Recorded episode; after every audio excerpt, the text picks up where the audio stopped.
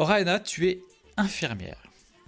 C'est ça. C'est pour cette raison que nous te recevons. C'est très très. je- Il faut pas qu'on fasse un truc sérieux. Juste on est là pour discuter, d'accord? Pas ouais, d'inquiétude. mais- Euh, D'ailleurs, tu dois être souvent euh, euh, euh, amené à vivre des situations stressantes en tant qu'infirmière. Bah, enfin, souvent, ça dépend ce que tu entends par situation stressante en fait. Parce que t'as euh, le, le stress de j'ai un taf de malade et il faut que je me dépêche de le finir à l'heure. Ouais.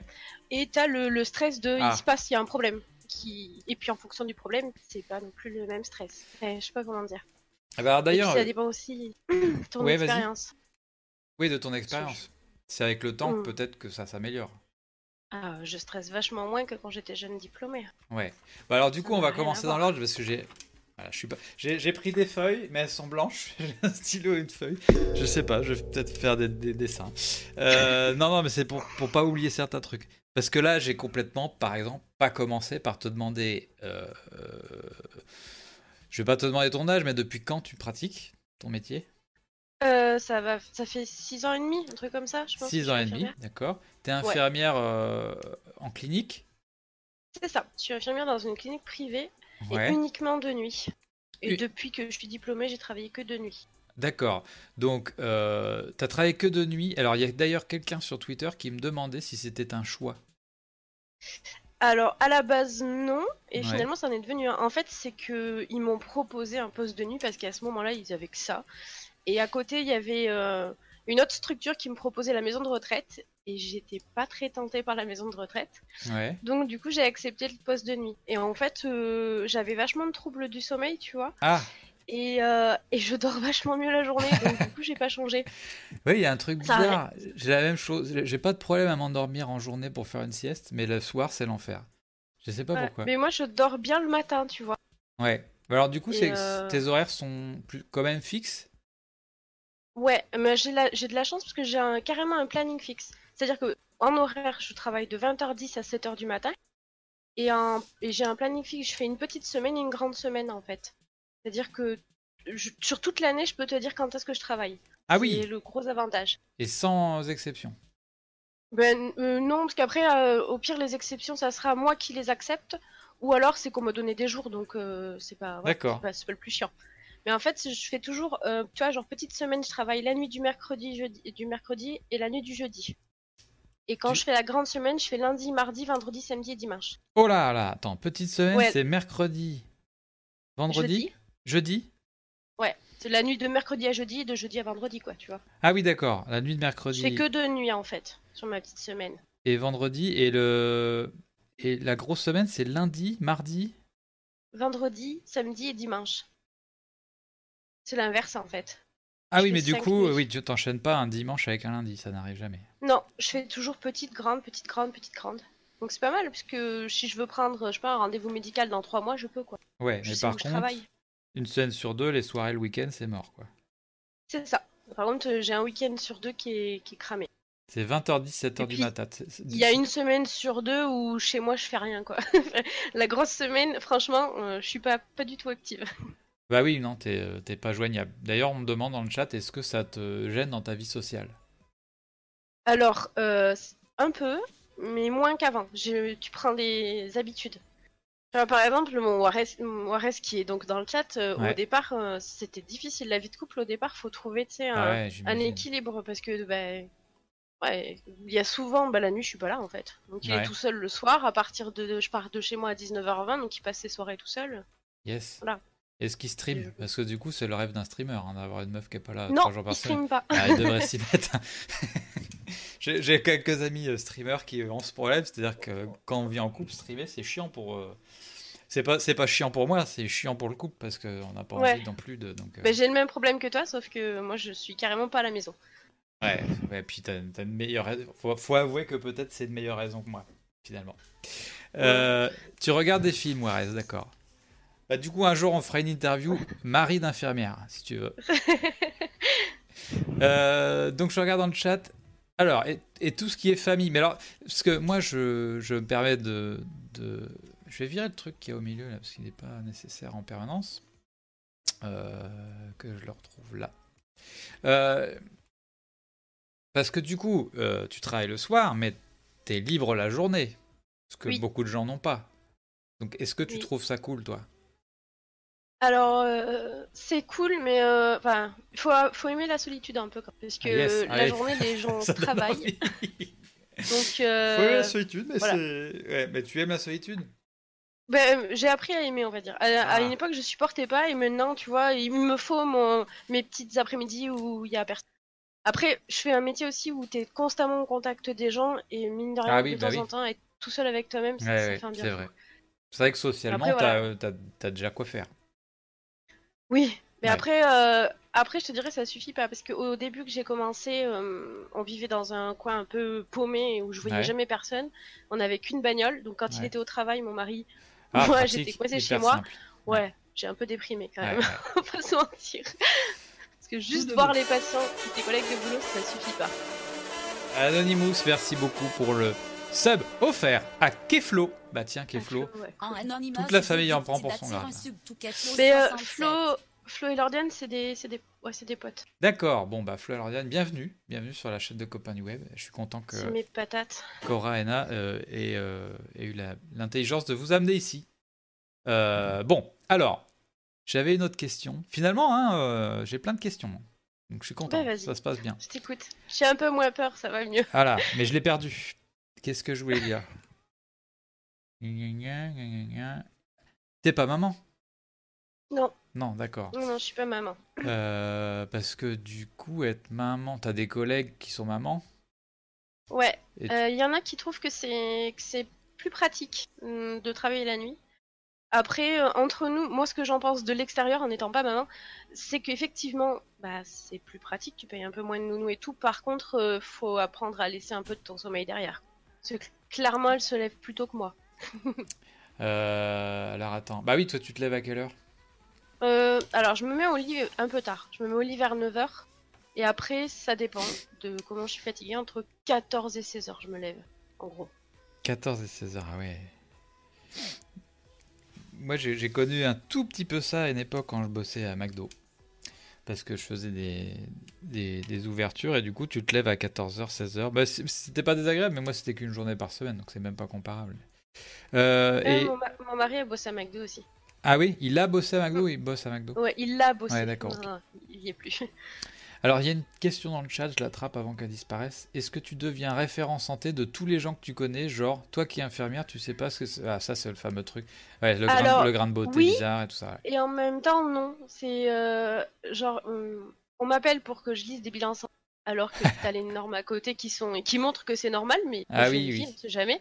tu vois, on va m'appeler pour tout et n'importe quoi. Genre, la dernière fois, j'avais un copain qui m'a envoyé une- en photo une de ses plaies pour que je lui dise quoi Ah. mettre dessus, sachant qu'il avait rien à mettre euh, dessus chez lui. Ah, ouais. Donc, Mais euh, ça dépend bah, où est va- placée déjà, la va plaie. à la pharmacie pour commencer. Ça dépend où est la plaie.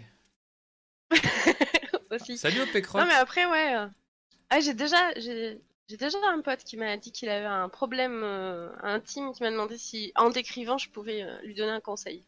Ah Ah si si, ça m'est arrivé. Mais je me euh, demande si j'ai pas déjà fait ça à un copain médecin. Parce que moi, j'ai un très très Ouais. bon copain médecin. Je me demande si j'ai pas voilà, envoyé et- une photo de mon c'est- gland un jour. Sauf qu'on a l'habitude et qu'on n'est pas dans le jugement donc euh, Oui. c'est- peut-être des fois plus Mais rassurant de parler à quelqu'un que tu connais qu'aller voir ton médecin oui. pour lui montrer tes fesses. Ouais. ouais. Non, c'est. Qu'est-ce que je vais envoyer? Ah non, c'est pas moi. C'est pas moi. J'ai une anecdote de gland en tête, mais ce n'était pas mon gland. Je vous rassure tous, ce n'était pas mon gland. Je crois que c'est un pote qui m'avait envoyé une photo de son gland parce qu'il était gonflé. Et je- j'étais pas au courant avant qu'il l'envoie. Et du coup, je lui parle plus. Ah, bien Euh, prévenir quand même. Bah oui, il faut mettre un trigger warning avant de faire ça. Regarde, mon gland est enflé, mais je veux pas le savoir. Enfin, euh, Tout de go. Mais euh, tu vois, après, donc du coup, complètement, les gens vont te poser des questions et tout. Et en même temps, si euh, ils ont l'impression d'avoir la solution et que tu arrives et que tu dis non, tu sais, tu devrais mieux faire comme ça et tout, euh, on va te dire ah c'est bon, arrête de faire ton infirmière. Ah ouais. Chaque coup que t'as un bilan sanguin, tu m'appelles pas. Ouais, t'as une pancarte sur la gueule euh, en permanence. quoi. C'est- il y a- mais après, est-ce qu'il y a d'autres métiers comme ça euh Mais je pense que les métiers de la Ah, santé, euh, c'est tellement anxiogène pour tout le monde, enfin que, que que du coup tout le monde est très content quand tu rentres dans une pièce. Là, je voyais quel flow dans le chat qui disait euh, Oraena, c'est ma maman. Ouais, c'est un trip entre nous. Ouais, mais euh, le, le- t'as pas l'impression que les gens ils, ils se ils, ils cherchent ta compagnie euh, euh, pff, en même temps, on dérive un peu du sujet. Je voulais pas faire dans le social ni l'affectif. Je voulais plutôt parler de la technique, moi. Mais bon, j'ai mis les pieds dedans. Non, mais après, tu vois, un truc bête, juste pour euh, clôturer, mais euh, je sais que ouais, mes, mes voisins, quand euh, on est à déménager là où on est, euh, ils étaient juste hyper contents quand, quand euh, ils ont su que j'étais infirmière. t'sais. Ah, c'est cool, si on a un problème, on a une infirmière dans le quartier. Bah voilà. bon, euh, Non, mais je te dis, il y a Comment pas beaucoup de métiers. Enfin, je, je pense qu'il y a infirmière, garagiste et flic. Mm. Et euh, mec- informaticien. Ouais. Oui, c'est vrai, j'y pense pas. Et, Mm. euh, et peut-être quelqu'un qui. Un comptable. Un mec qui bosse aux impôts. Ouais, peut-être, ouais. Euh, je cherche tous les amis qu'on doit avoir en fait, qu'on doit se Ouais, faire. euh, un mécano, clairement. Après, euh, Ouais. ouais. tout ce qui est maçon ou menuisier, et tout, c'est ceux qui font un peu de réno et trucs comme ça. Ah Ouais, ok. Oui, c'est vrai, en fait, il y a beaucoup de monde. Il y a- il y, a tous les gens qui font pas des bullshit jobs finalement. Bah, ils sont, ils sont plus si nombreux parce qu'on est beaucoup à faire des bullshit jobs. Enfin, genre, moi, on- enfin, moi, je vous dis pas mon vrai métier, mais vous, vous avez un doute. On, vient rarement me voir pour me demander. et enfin, bah, non. Il y a peu de gens qui se disent Ah, heureusement qu'on a un mec comme toi dans notre entourage. Non, c'est pas, c'est pas le cas. Alors, excusez-moi Ah le chat. Je regarde un peu. Alors, euh, il y a un mariage qui s'organise apparemment. Maçon, plombier, ouais, ouais, c'est vrai. Oui, c'est vrai, plombier, c'est très pratique. Keflo, il est vétérinaire? Euh, oui, ouais, ass- euh, enfin, dis-moi si je te dis des bêtises. Euh, je crois qu'il est assi- assistant vétérinaire ou quelque chose comme Bah ça. non, c'est ton meilleur je pote. voudrais il pas dire de bêtises, il va me bouder après. Bah voilà, ah, je t'ai peut-être mis dans l'embarras. Alors, ouais, au des fois, Pécrotte, on compare un peu les méthodes de travail du coup euh, sur l'humain et sur la- l'animal. Il y a quand même beaucoup de similitudes. Ah ouais? Euh, sur les- bah, c'est bête, mais genre les traitements qu'on va utiliser, il y en a Ah. notamment tout ce qui est truc anesthésiste et tout. On a un peu en commun où on les appelle pas forcément pareil, mais c'est le même. C'est la même molécule, quoi, ouais. Ok. Et euh, genre, on donne du doliprane à un chien? Ah, bah ça c'est à Flo qu'il faut demander. Bah ouais, non, mais du coup, voilà, je me trompe complètement. Ok, Flo, si un jour tu veux faire un live euh, interview avec, avec moi, euh, on y va, il a pas de souci. Alors, euh, OP elle a mal à la dent, mais bon, ça, tu t'en fous. Et je crois que j'ai une péricoronarite. Alors, c'est quoi une péricoronarite Je suis pas sûre que c'est. Enfin, je connais pas. Donc, euh, Une péricoronarite, rarite. Qu'est-ce que c'est que ça? Péri... Coro, corona, co- c'est quoi? Ah, mais c'est dans le les dents. Ah ouais, non, mais moi, les dents, là par contre, t'es pas dans mon domaine de compétence. Bah non, faut voir un dentiste. Mais peut-être qu'on fera un live avec Perceval44 qui est dentiste. euh, Désolé. de ces quatre. Là, je Mais il va falloir que tu prennes dents, mal en euh. patience à Pécrotte. Voilà. Euh, bon. C'est... Ah, il dit c'est toxique. Bon, on sort du sujet, mais le doliprane est toxique pour les chiens et chats. Mais c'est ouf, ça. En même temps, le doliprane, euh, les gens le prennent un peu comme des bonbons, mais les- ils oublient qu'il y a une hépatotoxicité, c'est-à-dire que c'est toxique pour le foie. Donc il faut pas en Oui. abuser. Et c'est pas très bon pour les reins non plus. Alors. Voilà. c'est-à-dire, on a Euh, c'est-à-dire que moi j'ai déjà eu une patiente qui s'était flingué le foie parce qu'elle prenait, alors par contre elle prenait une quantité de doliprane, euh, Ah, elle prenait un truc genre pff, 12 grammes par jour, quoi, un truc, y aller, euh, quoi. ridicule. Ah Et bah oui, mais je sais pas, on elle te avait dit, la c'est 6 trentaine, grammes, tu vois. Par jour. Pardon? C'est 6 grammes par jour, le doliprane. Non, 3 Euh, Attends, c'est... euh, 3-4 grammes en général. Ouais, c'est ça, dit, hein. 3, trois prises de, dans la journée. Toutes les 6 heures, euh, hein, tu voilà. peux des fois diminuer quand vraiment t'as as mal, mais le mieux c'est toutes les 6 heures. Et Mais alors bon, tu vois, elle, elle était partie du principe que comme c'est vendu sans ordonnance, c'était pas dangereux. Sauf Bah que ça ouais. reste un médicament, et donc c'est forcément un peu dangereux. Tout, un Et à poison, 38 tout est et poison. quelques balais, elle avait une cirrhose médicamenteuse, c'est un peu triste. Mais alors moi, je, justement, mon pote médecin, excuse-moi avec cette- ce début de phrase lamentable, mais euh, m'expliquait qu'il existait des antidotes Oui. à tous les médicaments et qu'il existe un antidote au doliprane. C'est-à-dire quelqu'un Oui. qui prend trop de doliprane, on peut lui donner une molécule qui, qui contrecarre. Hum, Mais de toute façon, là, elle avait été hospitalisée pour ça. Ouais. Mais euh, elle avait quand même bien entamé son foie, quoi. Après, le problème, c'est quand t'as vraiment fait des dégâts, t'as quand même fait des dégâts. Enfin, Bah oui, oui, non, mais une fois que c'est. Enfin, si ça fait 15 ans que tu prends trop de doliprane, là. mais je euh, sais pas depuis combien de temps, parce que moi, je l'ai prise en charge qu'une ou deux nuits, euh, vu que je suis roulante. Ouais, Je change de service régulièrement, donc euh, je les suis pas forcément sur le long terme, les gens. ouais, d'accord. Mais, mais en fait, je pense que cette histoire d'antidote, c'est si le mec ou la meuf en prend trop un jour et qu'il est malade à cause Genre de ça ce jour-là, Ouais, ou, et ou bah il y a un tu antidote. sais, Voilà. Mais ça va pas Par soigner s'il le fait depuis 15 ans. Ça va juste le soulager sur le moment. C'est ce que j'ai bah, ça comprendre. va, ça va contrecarrer. euh, En gros, c'est comme si tu t'étais empoisonné et qu'on te donnait un antidote. Ça va arrêter l'empoisonnement et donc ça va couper les effets sur le coup. Par contre, si ça fait je sais pas combien de temps que t'es en train de te pourrir ton foie, ton foie, Ouais. ton foie il est quand même pourri quoi. Ouais, ouais. Il va pas tout d'un coup hop repousser et se régénérer euh, tout neuf Oh, parce qu'on t'a donné un antidote. C'est pas le foie qui repousse, on n'a pas un organe qui repousse? Le foie, il a une capacité de se régénérer, mais Ah. après, c'est pas non plus de la magie. hein. Dommage. Non, parce que, enfin, les- par exemple, les gros alcooliques qui ont le foie tout cirrhosé, il est tout cirrhosé. Hein. Il Buvez des panachades, les enfants. Hein, c'est bon, c'est pas bon pour le, le diabète, mais euh, mon foie il est impeccable. hein. On pourrait le mettre en vitrine. Euh, alors, il y a une question importante que je n'ai pas posée. T'es dans quel service? Et bien justement, ce que je te disais, je suis roulante, donc je suis pas dans un service euh, en Mais en, en particulier. ce moment.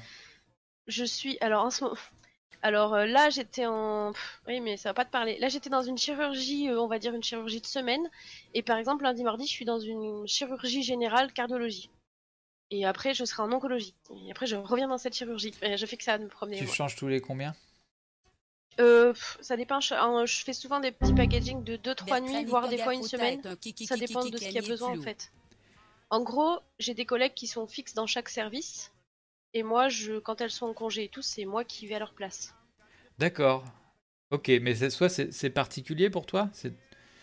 Il y a combien de Moi, roulantes je- dans un service? J'ai pas compris, la- j'ai pas entendu toute la question. Euh, Il y a combien de- d'infirmières roulantes dans, ton, dans ta clinique? Alors, on est par équipe la nuit. On a deux équipes, euh, bah, une qui fait mon planning et l'autre qui fait le planning inverse. Donc, on est euh, par équipe. Ouais. Il y a quasiment que des filles si on est une ou deux à, à faire les bouches-trous, quoi, en gros. Donc il y a. Donc, c'est-à-dire que chacune a, chacune a son service fixe. Ouais. Et, et après, il y a moi qui suis roulante, il y a ma, ma chef. Il y en a une ou deux, mais il y en a certaines, elles roulent pas sur tous les services. Par exemple, il y en a qui font pas de chirurgie. Parce que, voilà, parce qu'il y, a des- il y a des filles qui ont plus peur de certains services que d'autres. Et euh, moi, je les fais tous, mais il y en a d'autres qui préfèrent faire que de la médecine ou d'autres que de la chir. Enfin. Euh, Après, ma chef, elle essaye de faire en fonction quand même de, de- des compétences et de comment les gens se sentent à l'aise. D'accord, elle, elle prend quand même en compte. euh, elle prend quand même en compte. Bon alors, je rappelle Mm. les amis qu'on est en train de parler d'une clinique privée. Donc ça fonctionne forcément pareil à l'hôpital. Tu Je dis suis en quoi train de sortir de mon cadre, mais je ne sais pas pourquoi. De- dedans. T'as dit ça fonctionne forcément pareil ou forcément pas non, pareil pas, forcé- pas forcément comme, une- comme un hôpital. D'accord. Il y a même carrément.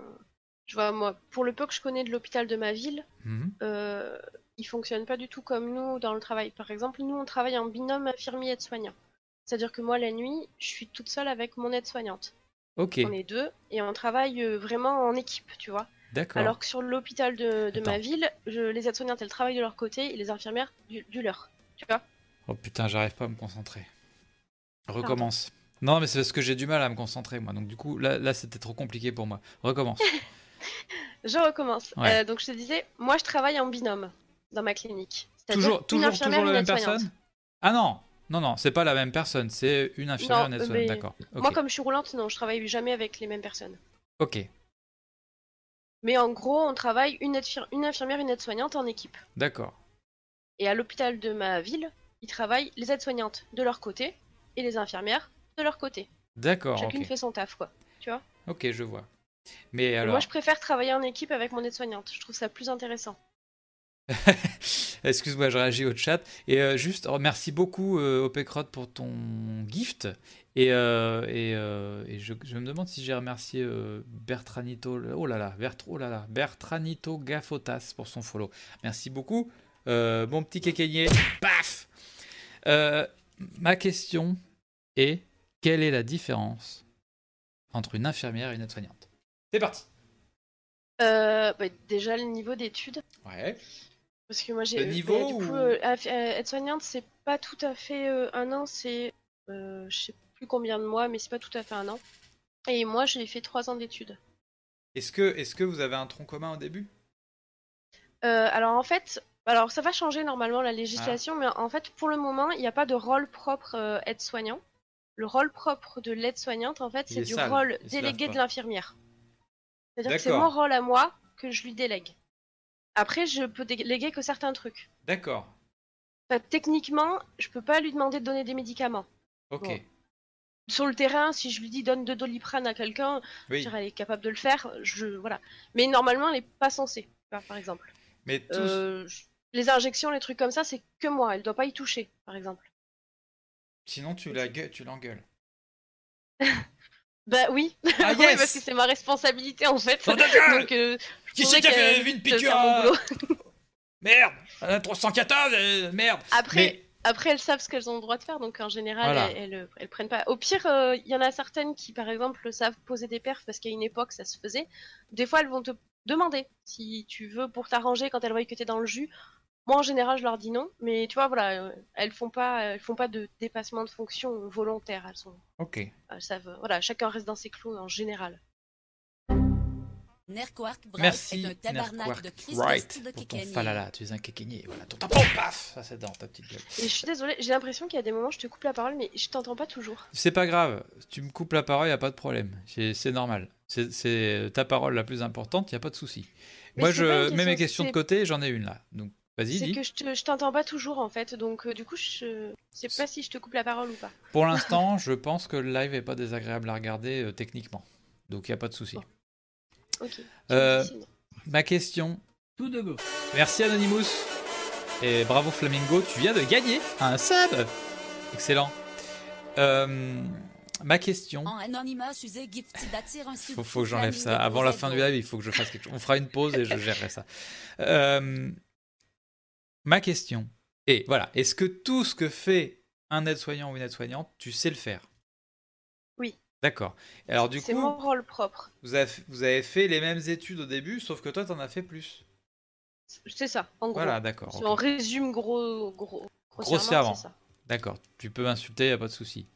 Non, mais Ouais. après, tu vois, euh, par contre, moi, ça va être peut-être un peu moins, euh, peut-être un peu moins poussé. Je suis même pas sûre entre nous, mais je sais pas trop.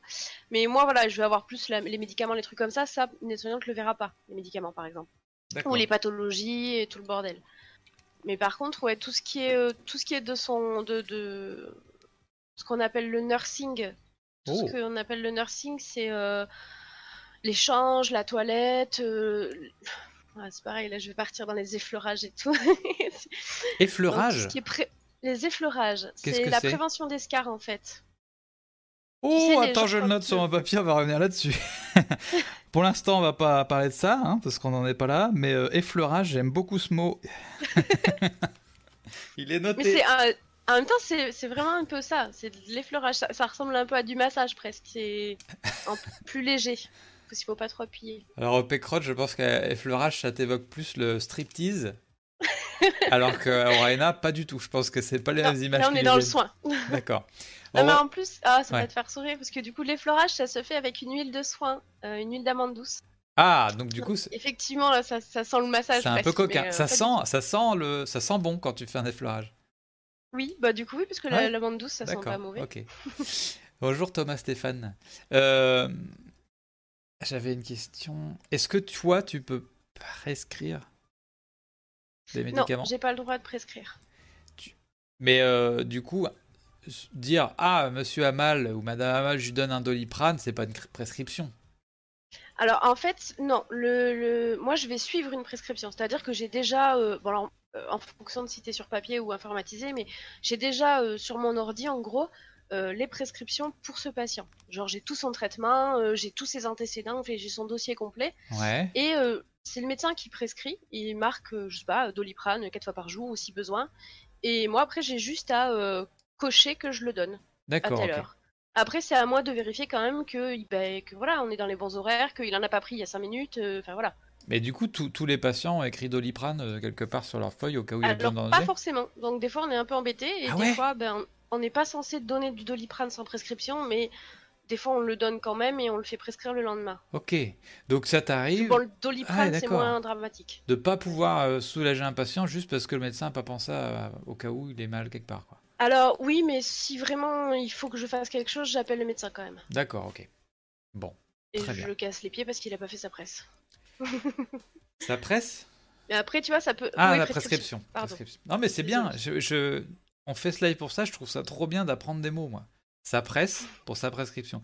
Vous, t'as d'autres mots comme ça, d'autres trucs que tu dis tout le Et temps? mais pour prescription, on dit PM aussi. Une PM, c'est que dans, dans les prescriptions, je vais mettre mar- je, dans les transmissions, pardon.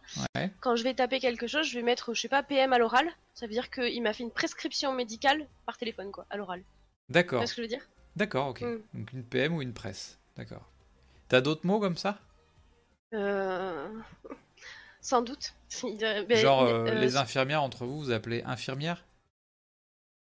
Ah, tu, tu peux dire une IDE aussi. IDE Ouais, ça veut dire infirmière diplômée d'État. D'accord. IDE, infirmière. C'est le même nombre de syllabes, c'est complètement bête. hein. En plus, c'est mo- c'est moche, IDE comme mot. IDE. Mais IDE, IDE, le- c'est un anagramme Enfin, oui. Ouais, ouais, non, mais c'est, je vois, je vois ce que tu veux dire, mais du coup, je vois pas l'intérêt de dire IDE au lieu de dire infirmière. À l'écrit, surtout. On- ah, à le met l'écrit. Ah, à bah oui, du coup, c'est plus rapide à écrire. Mon aide-soignante, elle peut faire une transmission écrite et marquer euh, qu'elle a qu'elle l'a signalé à l'IDE. Voilà. Donc elle a signalé qu'elle avait vu un truc à, à moi. Quoi. Est dans une énorme souffrance, je pense, elle n'arrête pas de parler de sa péricoronarite. Euh, ma pauvre. euh, Est-ce que tu avais un médecin ou c'est toi qui a, qui a décidé que tu avais une péricoronarite au pécrotte euh... Tu peux pas faire de PM non plus d'antibio. Je veux que tu voir ton médecin. Voilà, tu te démerdes pécrotte. On a un médecin euh, qui propose de faire un- une interview la prochaine fois. Il s'appelle Gros Quick sur euh, Twitter. Voilà, si tu veux aller le voir, euh, un peu en avance, peut-être qu'il pourra te prescrire quelque chose. Mais j'ai aussi un, un, un dent- un dentiste dans, dans mon, Ouais, c'est cool. Enfin bon, bref. J'ai une question dans le chat qui est un peu hors sujet, donc je vais la, la recadrer. La question étant, quel est selon toi l'aspect le plus compliqué du métier? Euh, J'ai envie que ma réponse soit plutôt technique. Techniquement. Mais alors, elle du coup, elle est très vague comme question. Ah, ouais, je suis en train de réfléchir. Est-ce que tu as des, des, des trucs que tu appréhendes? Ouais, mais après, c'est différent de chacun soignant. Tu vois, par exemple, c'est un truc bête, mais il y a des soins techniques que Ouais. j'adore, que mes collègues détestent. Raconte. Vous allez trouver ça affreux, mais moi, j'adore faire les sondages vésicales. Ça m'intéresse, c'est un- ça C'est un soin, c'est un soin hyper intéressant en fait. Vésical. Un soin tout en stérile, tu vois, Ouais. euh, pour lequel je suis plutôt douée en, en plus, donc Ouais. euh, voilà, c'est valorisant. ouais. Et je sais pas, c'est technique, tu déstérilises une main, pas l'autre, tu vois, il faut, voilà, il faut du Raconte-moi doigté, il faut pas Je mélanger veux, les pinceaux, je veux savoir ce que c'est. Je veux, je veux pouvoir le faire demain. Vas-y. Ah bon? Euh, Ouais, ah non, Ah. ça va être long. Bah, euh, je te dirai quand j'en aurai marre, mais en gros, quel est le problème? Qu'est-ce qu'il faut soigner? Euh, alors, un sondage vésical, tu vas mettre euh, ben, une sonde au Ouais. niveau, alors, ou du pénis, ou de, ou de, enfin, dans le méa urinaire, quoi, féminin ou masculin, jusqu'à la vessie pour vider la vessie quand quelqu'un ne peut pas pisser, en fait. Oh là là. C'est pour ça que je te dis, ça va te paraître c'est ta bizarre que j'aime ce soin, mais, mais en fait, comme c'est un endroit euh, très fragile, en fait, il faut, voilà, il faut, faut, faut pas faire n'importe comment, et c'est quelque chose qui, euh, Alors, tu peux vite euh, choper une infection urinaire. Donc c'est fait en stérile et c'est très technique, il faut euh, le faire proprement quoi. je suis désolé hein, d'insister, mais moi, ça m'intéresse vraiment de savoir techniquement comment ça se passe. Alors bah, t'es- euh, si tu veux. Techniquement, tu as souvent des sets qui sont Alors. déjà Je, je vais, je, vais, je vais taper, c'est comment tu dis Sonde vésicale? Ouais, comme ça tu verras ce que c'est. En ça, fait, des tu images. prends euh, bah, tu choisis ta sonde vésicale en fonction de ce que tu as besoin, tu as plusieurs euh, plusieurs matières parce que des fois il y en a certaines qui peuvent être aller- allergiques au latex ou des trucs comme ça, donc il faut que tu fasses gaffe à quelle sonde tu veux. Puis des fois par rapport à l'indication. Ouais. Après, euh, ouais, tiens, les trucs jaunes là que tu vois là. Celui-là Les espèces de sondes un peu jaunes. Ouais, bah, ça- là avec le ballon négonflé, celle-là. Oh là là, oh là là. J'ai une crise d'angoisse là. Alors, Euh. le, le ballonnet, il est pas gonflé quand tu poses la sonde. C'est après que tu le gonfles. Ça mesure combien de centimètres à peu près? Je sais pas exactement. Là, je la trouve courte, celle qu'il y a sur la photo. Mais euh, après, tu mets pas tout. En fait, tu rentres. Bon, tu fais tout en stérile, donc tu as tout un protocole de désinfection et d'anesthésie quand même. On n'est Ouais. pas, on n'est pas méchant, on met du gel anesthésiant. Et, euh, et après, bah, tu enfiles ta sonde en fait. Alors pour les hommes, c'est un peu plus technique parce que tu as une butée en fait à passer. Mais là, on rentre vraiment dans du technique technique. hein. Mais, mais je trouve ça bien. Ça Je me m'intéresse. vois pas forcément expliquer sur ton live comment Ah ouais. je, dans quel, dans quel, bah, comment il faut mettre le pénis en fait, tout simplement. Parce que que, du coup- parce que ça, ça, te- ça te gêne ou parce que c'est compliqué à expliquer? Non, parce que je me dis que c'est peut-être les gens qui n'ont pas forcément envie de penser à une sonde qui entre dans un pénis. Moi, ça me gêne pas, je fais ça tous les jours. Donc, Écoute, ça dérange. Si ça les dérange, Mais- euh, ils, ils coupent le son. bah écoute, Luc Dog en dit fait- on veut savoir. Et tout le monde est à chaud dans pour, le chat. euh, ouais, j'imagine. je suis Bon, alors, désolée. Soyons clairs. Je veux pas vous mettre mal à l'aise. Hein. On arrive Mais vers le bon, monsieur. Qu'est-ce qu'on fait? Pour une femme, ça va, c'est pas trop compliqué dans le sens. Ouais, euh, le plus dur, c'est de trouver le méa. Le méa, c'est le, tu sais, c'est le trou par, euh, par où tu urines en fait. Ouais. Le plus dur, c'est de trouver le méa parce que c'est tout est très rapproché sur une femme entre le vagin et tout.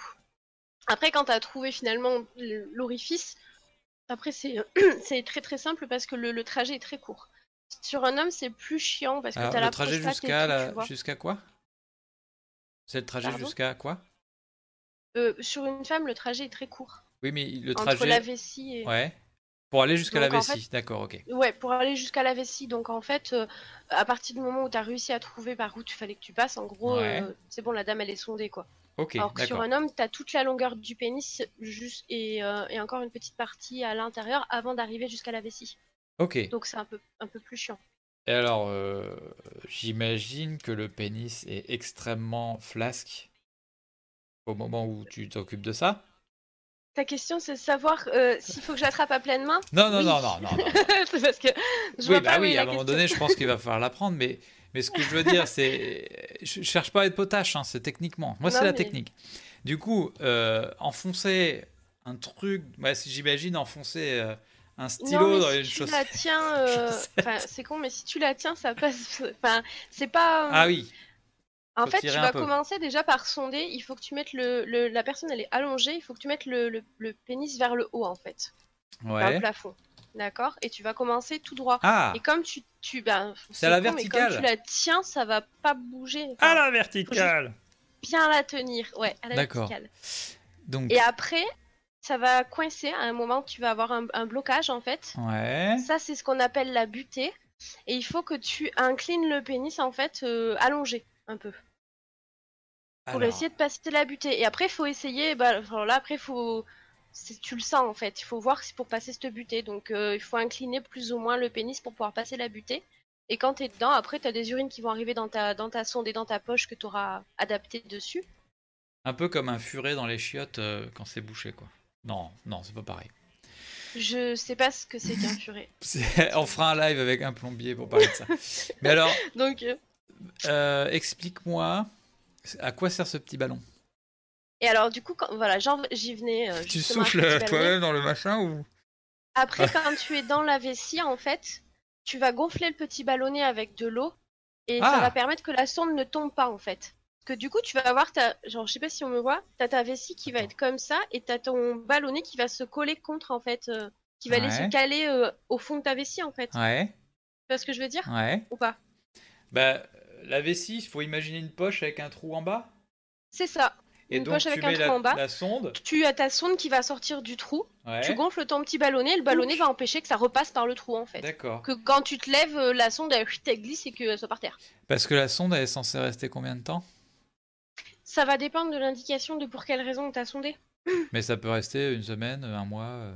Euh, Il y en a même qui l'ont à domicile Oh et qui ça se change, euh, ça se change de temps, voilà, ré- régulièrement. Mais sinon, il y a des gens qui, euh, pour des raisons X ou Y de santé, ne, ne peuvent pas faire tout seuls, donc ils ont des sondes vésicales à la maison. Ok. Ah, Souvent, ils les mettent dans les poches des pantalons, ça se voit pas les sondes. là on a une image. C'est chiant parce que. Ouais, faut que tu fasses gaffe. À... Bah, c'est une ouais, caquette euh, en plastique. hein, euh, donc, euh, Sinon, oui. enfin, bon, je pense que Twitch s'en fout qu'elle soit en plastique ou pas. Ah oui. Je suis Bah pas oui, partenaire, je fais ce que je veux pour l'instant. donc là, ah oui, donc c'est beaucoup plus grand que ça. J'ai bien fait de trouver une image parce que moi je voyais un truc de 20 cm. Non, non. Ah, mais c'est du coup, c'est assez. Le diamètre est assez. sont- Alors, le diamètre, il y en a des. des... Là, c'est une petite. Là, c'est une What? Oui, parce qu'en fait, dans certaines indications, tu vois, genre par exemple, le- tout ce qui est euh, intervention au niveau prostate et tout, des fois ça va saigner un peu et on va mettre des lavages. Donc en fait, tu vas avoir ta sonde avec ta, ta poche qui pendouille en bas du lit, d'accord? Et tu vas avoir des grosses poches de 3 litres de flotte qui vont passer dans la sonde pour aller jusque dans la vessie pour la nettoyer et Oh repartir dans la poche en bas. Tu vois ce que je veux dire? Oh bah oui, je vois Ça- bien, oui. Ça, je l'ai fait pas plus tard que cette nuit en fait. euh, De, Oh, et la personne, lavage, euh, la personne t'a pas acheté euh, des objets à la gueule? Non, du tout. Mais c'est en fait, c'est. C'est pas dolore Voilà. ben, euh, quand C'est en place, après, voilà, c'est c'est pas agréable. Si, si, alors, je peux pas vous dire que ça fait pas mal une pose de sonde.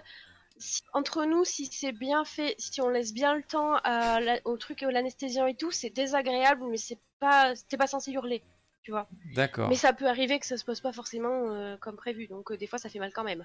Ok. Après, bon. ça reste un tuyau qu'on t'enfonce donc, euh, dans le corps, donc forcément, ça peut, c'est désagréable. Au moins désagréable, et certaines personnes craignent vraiment. Mais après, voilà, ça va aussi dépendre de ton infirmière et de, de la douceur qu'elle a et de comment qu'elle va faire son, son. Tu vois, par exemple, bah, tiens, tu voulais des petits tips.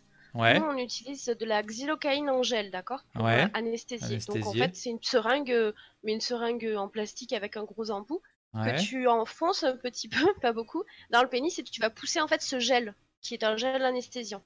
D'accord? D'accord. Donc jusque là, ok. Le petit tips, moi je pousse deux seringues d'air après. D'air? Ouais. Ah ouais? Je rouvre ma seringue et je pousse une seringue d'air, comme ça le, le gel va bien, euh, bien tout le Ah, long tu du le pousses. en fait. Tu l'en- tu l'envoies, tu le tu le propulses avec de l'air. Mais en fait, avec de l'air, je vais pousser le gel un peu plus loin, ce qui fait qu'en en général, ça anesthésie. Au lieu d'anesthésier que le début, en gros, du pénis et tout, ça va bien faire tout le tout l'urètre. Ok, d'accord. Bon. Euh, est-ce qu'on continue Est-ce qu'il y a des questions sur, sur cette pose de son dans le chat?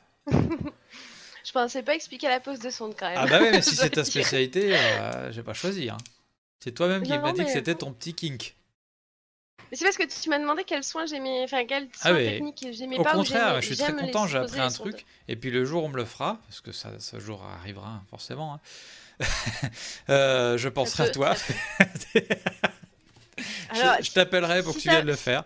Si, si ça fait mal, je serais désolée hein, parce que c'est oh, ça, c'est j'y connais pas la sonde Au vesicale. secours, il y, a- il y a une pointe je piquante en métal. Au secours. Je sais pas ce que c'est. Euh, Tout le monde peut pas faire ce métier, dit Théo dans le chat. Bah non, hein, clairement non. C'est comme tous les métiers, je pense aussi. Tout le monde peut pas faire euh, tous les métiers. Ouais. Alors il y a Blopinou qui pose sa question pour la, la deuxième fois au moins. Euh, Est-ce que ça t'a déjà intéressé de travailler à domicile? Alors, j'en ai fait un stage euh, quand j'étais en troisième année. C'est très sympa. Il y a un relationnel qui est complètement différent.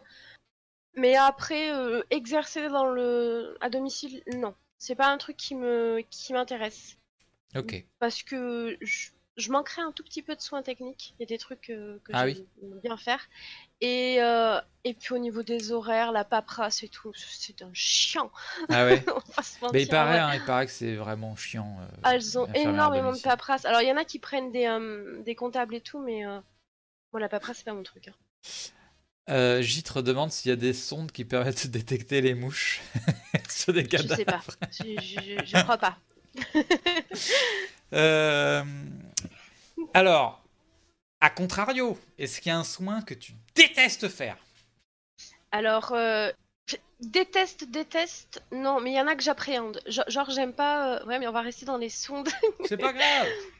j'aime pas poser les sondes nasogastriques. Allez, c'est parti. Alors, une sonde nasogastrique, c'est parti, fiche Du, technique. du, du C'est une nez sonde au... en fait que tu mets dans le nez Oh et qui va jusqu'à l'estomac. Goth.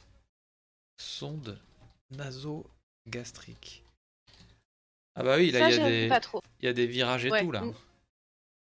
Alors, moi, ce que j'ai toujours peur, en fait, que ça passe du mauvais côté, que mon patient il devienne tout bleu. En fait, c'est ça qui m'angoisse. Parce que ça, C'est un truc courant. Mais euh, en fait, euh, ça peut arriver. Après, tu le vois, tu, re- tu reviens en arrière. Mais ça me fait, c'est un soin qui me plaît pas. Puis en plus, c'est très très désagréable pour le patient. Même si pareil, on met des, des espèces de lubrifiants et tout, c'est hyper désagréable pour le patient. Ah ouais? Elle est super ta fiche. C'est voilà, c'est exactement ça. Et du coup, euh, le mec, il garde ça longtemps aussi, c'est pareil? Ça va dépendre de pourquoi tu lui as posé, de quelle raison. Souvent, met quand ils se mettent à vomir euh, beaucoup pour une raison, je sais pas, Oh là là, bah genre une là, occlusion, j'aimerais un truc comme ça, tu vois. Si je me mets à vomir, je cacherai tout dans un pot de fleurs pour pas qu'on me mette ça, moi. non, mais après, si tu vomis, juste normalement, ça va. Mais genre, quelqu'un qui a une occlusion, si tu, si tu le laisses se remplir, euh, il va mourir. Donc, euh, il Ouais, vaut mieux faut vider pas laisser les l'estomac. gens se En fait, c'est juste que après, quand la sonde est posée, il y a une poche et en fait, ça te vide l'estomac, tout simplement. Après, des fois, elles sont en déclive, donc ça va être juste par, euh, par le biais de, de l'attraction terrestre, quoi. Ça, ça va juste où tomber. Mais tiens, c'est ça, ouais. Ah, Il y a Koé, apparemment, ça lui pose pas. Ça, lui, il a bien vécu ça, donc il n'y a pas de souci. Après, euh, tu peux alors, ça peut être ou pour vider ou pour remplir. Ça va être pour nourrir quelqu'un. Tu vois, euh, quand tout ton- est, Tout ton manger malade, qui repasse par ton nez après Pardon? Tout ton manger repasse par ton nez Bah, du coup, oui, mais ça va directement dans ton estomac en fait. Donc toi, tu le sentiras pas qu'il passe par ton nez. Puis c'est du manger liquide. Attends, attends, attends. Alors, tu, tu parles de manger ou de. Tu disais c'est pour, c'est le faire rentrer ou pour faire sortir. Donc ça veut dire pour Tu faire nettoyer les le- le- l'estomac, tu, tu aspires par le trou de nez. Donc. J'ai pas eu la phrase en entier, du coup, j'ai pas compris la question. Pour, euh, pour, récup- pour nettoyer l'estomac, vous passez par le trou de nez. Donc. Pour vider l'estomac, ouais. Ouais, bon, cool. Après, c'est pareil. Comme pas disais, ça peut aussi servir pour alimenter quelqu'un. Genre. euh, Allez, un bon serait burger. Hop très- Ouais, c'est des aliments qui sont déjà préparés en fait. C'est des poches, tu sais. euh, Il y a une dame là qui mange euh, en buvant. Du coup, c'est cool, on peut faire les deux en même temps. Euh, des fois, en fait, quand tu fais passer la sonde, tu demandes à, à- En fait, il faut que la personne Ah ouais avale pour que la sonde passe au bon endroit. Ah Donc, des fois, tu leur fais boire un, un verre d'eau avec. C'est peut-être pour ça qu'elle a un peu d'eau. Pour que la sonde passe. D'accord. Ah oui, ça te permet de. Quand la déglutition permet de. J'imagine En fait, d'agrandir un peu quand le tu trou. mets ta sonde, à un moment, tu vas arriver, tu sais, là au carrefour, euh, où tu vas avoir d'un côté c'est pour respirer, de l'autre côté c'est pour manger. Et il faut que la personne elle avale la sonde en fait. Donc Ah. si tu peux lui juste lui faire avaler sa salive ou lui donner une, une, Ah une oui, pour gorgée ça, d'eau. oui, d'accord. Je sais pas du tout comment c'est fait l'intérieur. C'est quoi Comment ça C'est l'œsophage? L'endroit où il y a ce, Euh. ce- ce trajet là. Sur le carrefour pharyngé, t'as. euh, Carrefour Je sais pharyngé. pas comment. Ouais, je pense que si tu tapes ça, tu vas trouver un schéma. J'aurais dû réviser mes cours, c'est ça, avant de venir. Carrefour Philippeville. Pharyngé. Pharyngé. C'est ça, que Flo, ça évite de mettre la sonde dans les poumons. Après, des fois, sur des Oh, patients qui sont pas très, euh, pas très réveillés, euh, Ça- Ah, c'est quand- dans ces moments-là qu'il devient tout bleu? Ah oui, c'est quand tu passes dans le, trou- dans le, dans, dans le mauvais trou qu'il devient bleu. Oh là là. En général, il tousse avant. Et après, il meurt. Généralement, il meurt après. Et là, on se dit, oh, merde. non, pas forcément, non. Oh là là, non, on mais a après, moi, tu vois, j'ai posé plusieurs, euh, plusieurs sondes nasogastriques, même si j'aime pas ça, j'ai jamais, un- j'ai, je me suis- enfin, c'est jamais passé dans le mauvais, dans le mauvais trou. Ah oui, Mais c'est une appréhension que j'ai parce qu'on me l'a, ex- on me l'expliquait à, à l'école, tu vois. D'accord. Alors, sais, des fois, c'est des trucs bêtes, quoi. Tu te fais un monde d'un truc, quoi. Après, c'est aussi un soin que j'aime pas parce que c'est vraiment très désagréable pour la patient, pour le patient, pardon. d'accord. Donc, on passe par ce trou de nez là. Et euh, après là, ça passe. J'imagine que quand on déglutit, c'est plus simple de passer là. Et puis là, hop, c'est pour être sûr Euh, que la non. sonde aille bien là. Ouais, il faut que la personne, elle, l'avale, en fait, parce que t'as un clapet, en fait, qui se referme, euh, Il est où? enfin, qui s'ouvre et qui se ferme quand tu Là respires et tout. Donc, faut pas que ça, je vois pas bien, mais euh, Est-ce qu'il y a écrit clapet quelque part? Non, mais euh, je- Bah, de toute façon, là, on a le, la trachée et là, l'œsophage. Donc, j'imagine que ça il se faut passe pas que ça aille dans, le tra- dans la trachée, tout simplement. Épiglotte. C'est oui, je crois que c'est l'épiglotte, c'est le truc qui te, qui fait clapper, en fait. Ok. Il me semble, si je te dis pas de bêtises, mais bon, bref. J'ai donné fin à OP Crotte, apparemment. Je suis en train de manger depuis la sonde de bite, perso. bon, bah, eh ben, tu vois, là, on est. Tu vois Ça fait combien de temps qu'on a commencé Bientôt une heure. T'es inquiète maintenant Non, ça va mieux. Tu vois On en a des choses à raconter. hein. Bah, J'étais persuadé qu'on. Et, et- et j'ai l'impression qu'on a vraiment touché le. La pointe de la pointe de la pointe de l'iceberg des trucs. Moi, ça me passionne, hein, les, tous les, tout ce que tu me Je racontes. sais pas, mais. C'est vraiment cool.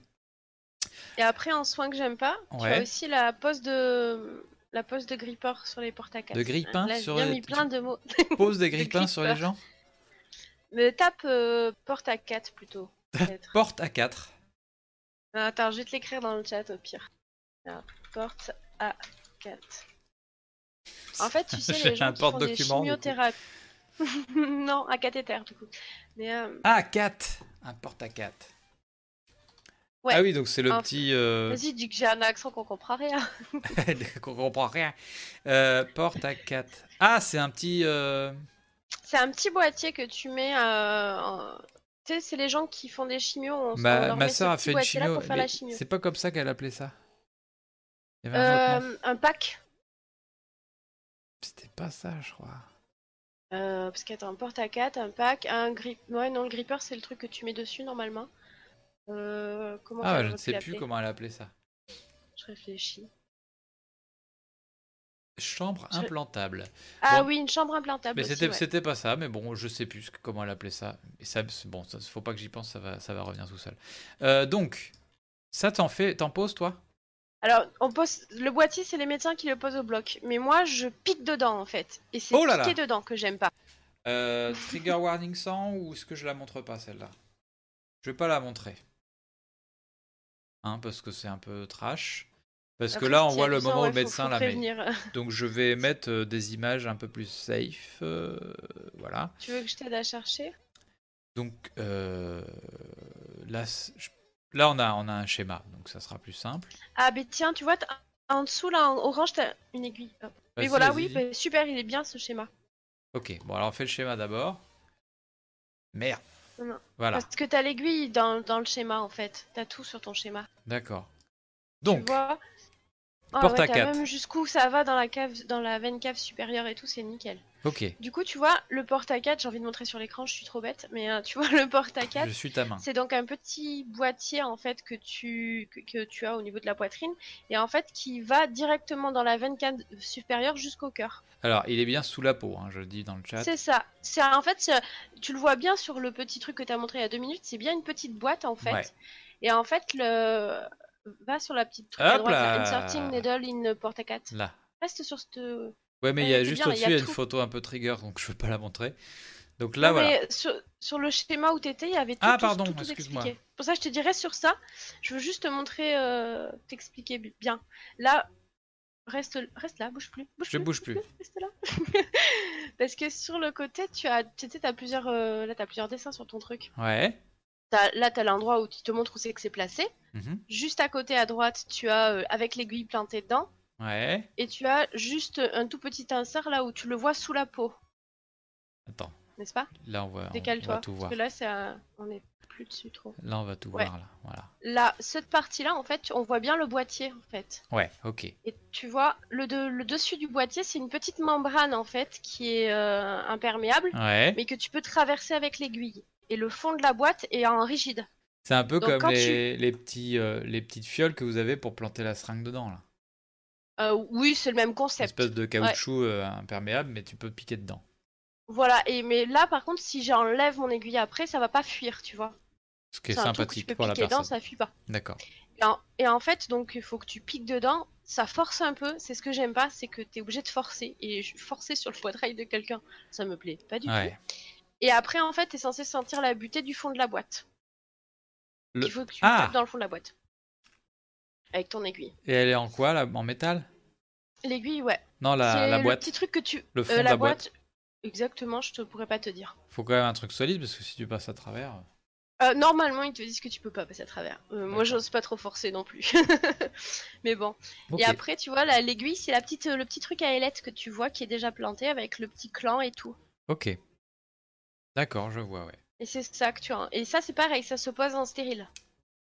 Alors, on va faire un petit point là-dessus. Quand tu dis ça se pose en stérile, ça veut dire C'est-à-dire avec un champ stérile, des gants stériles, euh, une Champ stérile, quoi euh, de la peau. Voilà, en un, stérile. un champ stérile, mes, c'est mes quoi gros doigts dégueulasses. Qu'est-ce que tu appelles un champ stérile?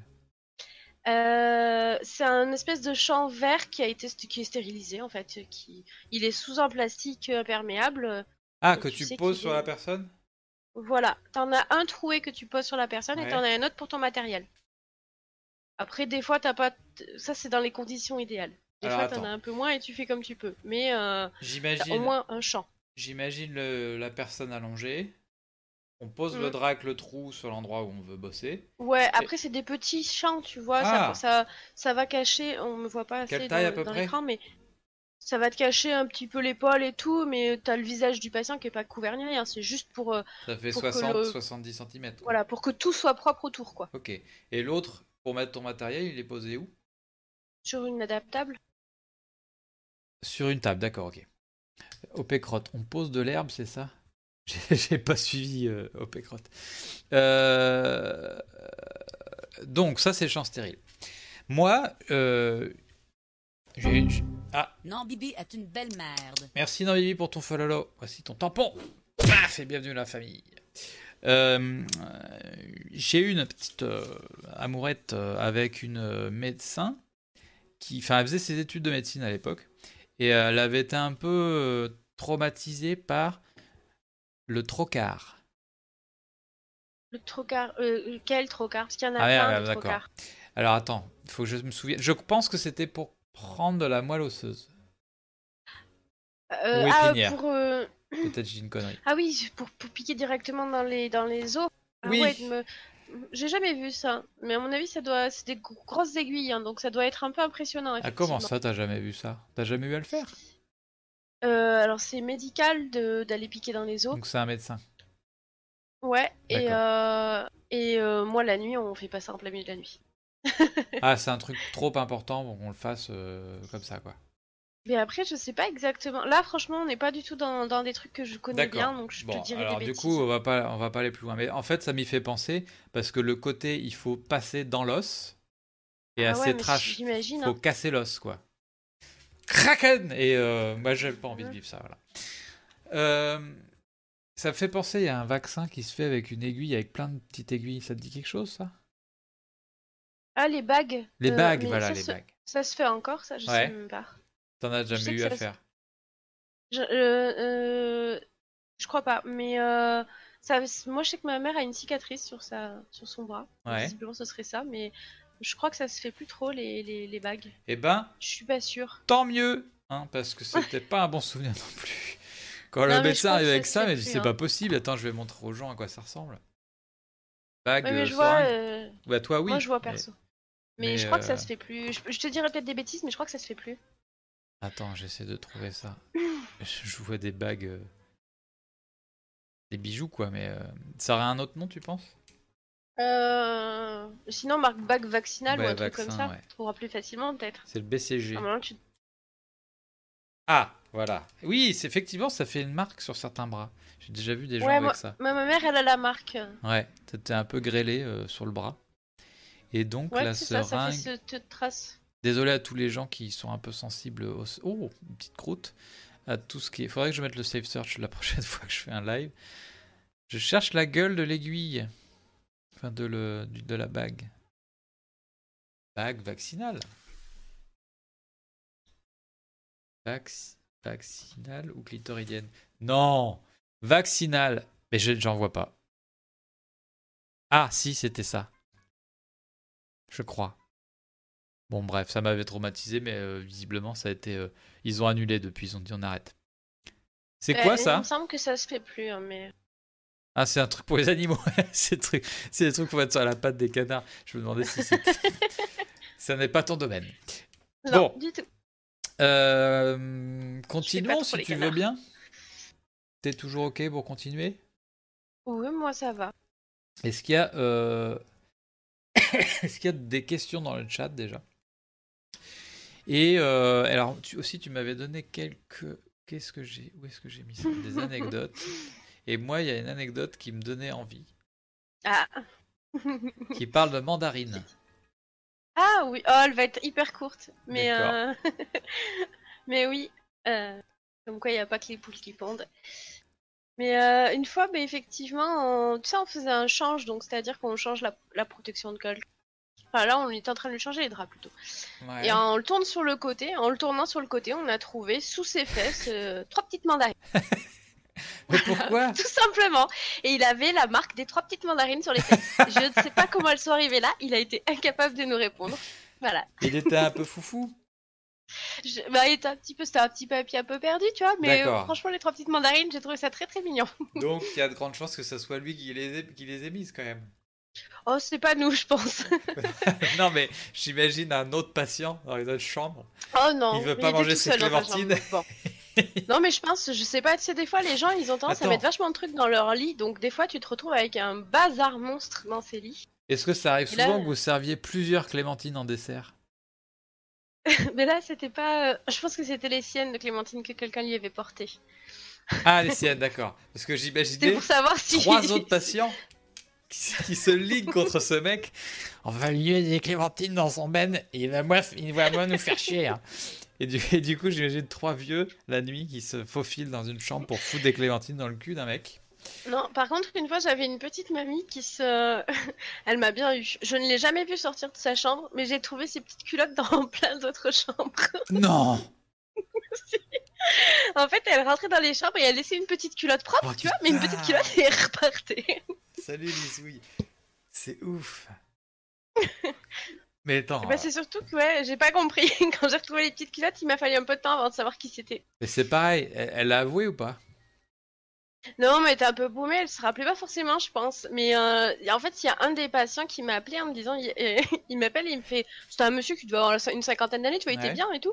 Et il me dit, euh, je vous appelle parce qu'il y a une petite dame qui vient de rentrer dans ma chambre. Elle a laissé Ah une ouais. culotte et elle est repartie. Ah, donc devant les gens, en toute détente. et j'ai fait, ok, d'accord. Et en fait, après, j'ai retrouvé d'autres petites culottes à cette dame. Donc là, tu fais. Oh, mais ok. c'était Pâques Donc bon, moi je cherchais un peu qui c'était dans mon service, j'avais que elle de vraiment paumée. Et effectivement, elle avait foutu le bazar dans ses, dans ses armoires et tout, et elle avait sorti ses petites culottes et elle, elle en avait mis dans, dans plusieurs chambres. C'est ouf. Bon, garde, garde-nous des mignon, anecdotes comme ça pour plus tard. Euh, alors moi, dans, dans le message que je t'avais envoyé, il y avait des questions, peut-être qui paraissent nulles et anodines, mais moi qui m'intéressent. Comment faites-vous pour... euh, si t'es toute seule avec une personne qui est tombée... De... Ah non, j'imagine que là, t'appelles quelqu'un pour venir t'aider. Est-ce que vous avez des techniques pour porter une personne tout seul Alors, tout seul, ça va dépendre quand même de la personne, mais il y a des moyens de relever une personne quand même. De, de, de la, par exemple, au moins de la rasseoir sur une chaise. Ouais. Après, euh, ça dépend de la taille de la personne, parce qu'il y, y a des fois, on a des gens assez imposants qui tombent Ouais. par terre, euh, t'appelles du renfort parce que tout seul tu pourras pas, puis ça dépend aussi de la comment elle tient sur ses jambes, parce que quelqu'un qui va tenir sur ses jambes, c'est juste déséquilibré et tout, Mhm. tu l'as, en fait, tu lui fais mettre, euh, ouais, tu vas pas me voir, tu lui fais croiser les bras en fait, Ouais. tu passes derrière lui et euh, et en fait, tu vas passer tes mains sous ses bras pour lui attraper les poignets, enfin les, les bras. Tu sais ce que je veux dire ou pas? Je, je, je peux pas Ouais. te. Tu- Mais alors du coup, est-ce que c'est enseigné ça? Oui, on fait des, on, on fait des, hum, comme des espèces de travaux pratiques Ouais. qu'ils appellent de la manutention en fait. La On manutention. va apprendre à remonter des gens dans les lits, euh, à relever quelqu'un par terre, à remonter quelqu'un sur un, sur un, sur un, sur un, qui aurait glissé un peu d'un fauteuil. euh, D'accord. Est-ce que ces voilà, techniques après, ont des noms? Est-ce que si je tape ce- ce- le nom sur euh, YouTube, je trouve, euh, je trouve des vidéos qui oh, montrent ça Peut-être, mais alors de là à ce que je les ai retenus, mon pauvre, euh, on a de la marge. Attends, je vais taper manutention euh, infirmier. Infirmière. Mais parce qu'après, c'est des trucs que t'apprends. Il y a des Oh, fois où tu vas pas PDF. pouvoir plus que ça, mais parce que bah, je vois quand quelqu'un tombe dans une salle de bain hyper exigu, bah, il y a des fois tu fais un peu ce que tu peux, quoi. Alors, ah merde, il n'y a pas d'image. Ah si, regarde. Donc là, est-ce qu'il y a le truc des bras croisés? Oui La dame dans son fauteuil, elle est en... en- elle- Pour elle la remonter dans le fauteuil, peut-être tu vas le trouver. Moi, je m'en suis déjà servi pour relever quelqu'un, mais il te l'enseigne surtout pour relever quelqu'un dans son fauteuil. Tu passes derrière. Mais moi, je peux pas le faire sur mes fauteuils, ils sont trop hauts. C'est la attends, personne, c'est elle quoi a cette glissé dans histoire son de fauteuil, genou il là? faut que je la relève pour la rasseoir. Merde, quoi. je montre pas les gens. Euh, là, je vois un truc sur les genoux. Le- les genoux du soignant sont positionnés Mm. au niveau du côté externe des rotules. Ça te dit quelque chose, ça? Euh, c'est pour lever quelqu'un, mais alors entre nous, moi je l'élève pas comme ça, mais euh, c'est pour lever quelqu'un. Ouais, d'accord. Donc il y a des techniques qui sont quand même enseignées. Euh, Ouais, on apprend plusieurs techniques. Après, euh, moi il y en a plein dont je me souviens plus. Ah, ça pour les. Ça, celui tout en haut là, ouais. c'est pour le, le mettre assis sur le bord du lit. Ça, je m'en sers tout le temps. D'accord, alors, sur, Oh, Raina, c'est pas le fauteuil qui est trop. euh, Flo, c'est bon, ça Alors, le soignant se va. Que je place suis petite. au bord du lit, du côté vers lequel le patient doit se lever. Il demande au patient En de fait, croiser tu vas les bras. l'attraper et Ah, hop, voilà. tu vas le basculer en fait. Ouais, d'accord, tu, tu le fais pivoter, mais t'as un- une main derrière sa tête sous pour la le nuque relever. Ouais. et les jambes et tu le fais basculer, tu le tournes en fait, tu le fais pivoter pour l'asseoir. D'accord. Ça, je m'en sers constamment pour lever les gens. Et ça me permet de les lever toute seule, du coup. Enfin, de les, de les sortir de leur lit toute seule. T'es habillé comme euh, le monsieur euh, sur le dessin là? Euh, je le vois pas en entier, mais ça doit ressembler à ça. On est en espèce de pyjama blanc. Oui, t'es en pyjama. Pyjama crocs. Ouais. C'est ça, pyjama crocs. Bon, alors les crocs. Les crocs, euh, les crocs entre nous, on est d'accord que c'est de la merde. C'est juste que c'est facile d'entretien.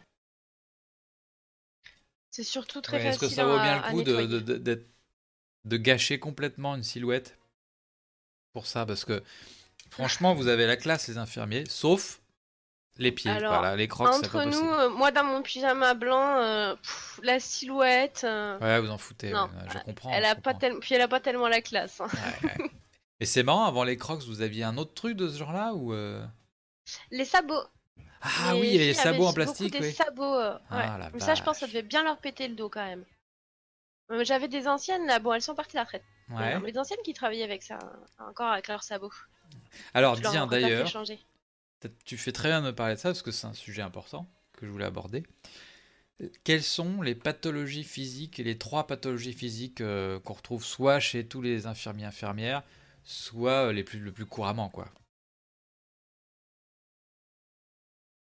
Ah ouais, tu, tu réfléchis, donc ça veut dire que c'est pas évident comme question. Tu me... Ouais, je sais. Non, il n'y a pas. euh, on a mal au dos, ça c'est sûr. Mais après, en pathologie, pathologie, je saurais pas te dire. Euh, Pourquoi mal au dos? euh, parce que parce que la euh, parce que on est constamment en train de manipuler des gens. Ouais. Que euh, par exemple, on te conseille. Moi, je sais que normalement en tant que femme, par rapport à ma force physique, je devrais pas pouvoir soulever quelqu'un qui fait plus de. Alors, je... normalement, je crois que c'est 30 kilos par personne. Donc quand on est deux, on devrait pouvoir soulever quelqu'un de 60 kilos. Tant dire que moi la nuit, on est deux, mon patient il fait 120 kilos, on va le remonter dans son lit comme les autres. Donc Ouais. en fait, même si tu fais de la manutention, ils pourront dire ce qu'ils veulent. Oui, il y a des lèvres malades, des machins, des trucs, mais pour la plupart des trucs, on se débrouille comme on peut et tu te fatigues énormément parce que tu peux pas toujours faire euh, euh, faire les bonnes pratiques. Donc tu te flingues un peu le dos, tu, tu penses pas toujours à monter les lits, etc. On a toutes mal au dos. Ouais. Mais en même temps, on fait que de piétiner dans tous les sens. Euh, on fait des kilomètres euh, sur une seule euh, journée ou nuit. On piétine dans tous les sens et on est constamment en train de lever, monter les gens. Euh, les petits papis, mamies s'accrochent à nous. Ouais. Ok. Donc le dos surtout qui mange beaucoup. Euh, Ouais, le dos, c'est la plainte principale, je pense. Moi, j'ai vu dans un hôpital, je sais plus ce que j'y foutais, un- une machine, un robot Tu parles qui lever était, les gens. qui était Non là pour lever les gens, ouais. Ça Ouais, un lève malade. Un lève malade Ouais. Allez, on va regarder ce que c'est un lève malade. Après, il y a plein d'autres machines comme ça pour nous aider. Ah, mais euh, mais trop des fois, bien. tu peux pas toujours les utiliser. Enfin, c'est compliqué des fois. Bon, Et t'as le lève malade qui permet de, de, de, de bouger les gens. Ouais. T'as un truc qui est vachement bien pour les aider à marcher qui s'appelle la dolomite. Oh là là. Alors attends, on va faire le lève malade. La Ouais, c'est ça, dolomite, le je note. malade, effectivement. Dolomite. Toi, tu utilises ça? Dolomite tout le temps, en orthopédie. Mais Alors, le lève pour malade. les genoux et les hanches pour les amener au WC. Le lève malade, tu l'utilises? Le lève malade, pas souvent. Ouais. Mais il y en a un. C'est vraiment si la personne elle pourra pas se tenir sur ses jambes. J'en ai un, mais euh, on en a pas beaucoup dans toute la Ah oui, c'est ça que j'avais vu, c'est exactement Je ça. partage un peu. Ouais. T'en as plusieurs, t'en as qui sont assis, d'autres debout. T'as as plusieurs modèles après. Nous, il est un peu comme ça, le nôtre. Je crois que j'avais vu un truc avec une espèce de ruban qui se détend et qui se tend pour soulever la personne. là. Je sais pas si c'était ça. Bon, on va voir. Je Alors là, il le ouais. met dans la, il le, il le roule dans la poche. Les fameux bras croisés. Il faut le mettre derrière. euh, Ah, c'est précis. Hein. je- Il va le tourner pour le mettre derrière, je pense. Une petite main au cul au passage. Ok, d'accord, il lui passe, il lui met la petite. Bon, après, entre nous, pour les tourner sur le côté, les patients, on les met. Enfin, moi, je leur fais pas la PLS forcément. Tu fais juste attention à bien faire le tronc tout d'un coup, quoi. Ouais. Tu tournes pas juste le haut et pas le bas. euh, Oui, là, le mec, il fait un une démo. hein, Il est, pas- il fait, il est pas Oui, dans là, la vraie il vie, fait. hein. euh, Il fait son malin. hein. Là, il fait pour l'école d'infirmière, là. Oui, voilà.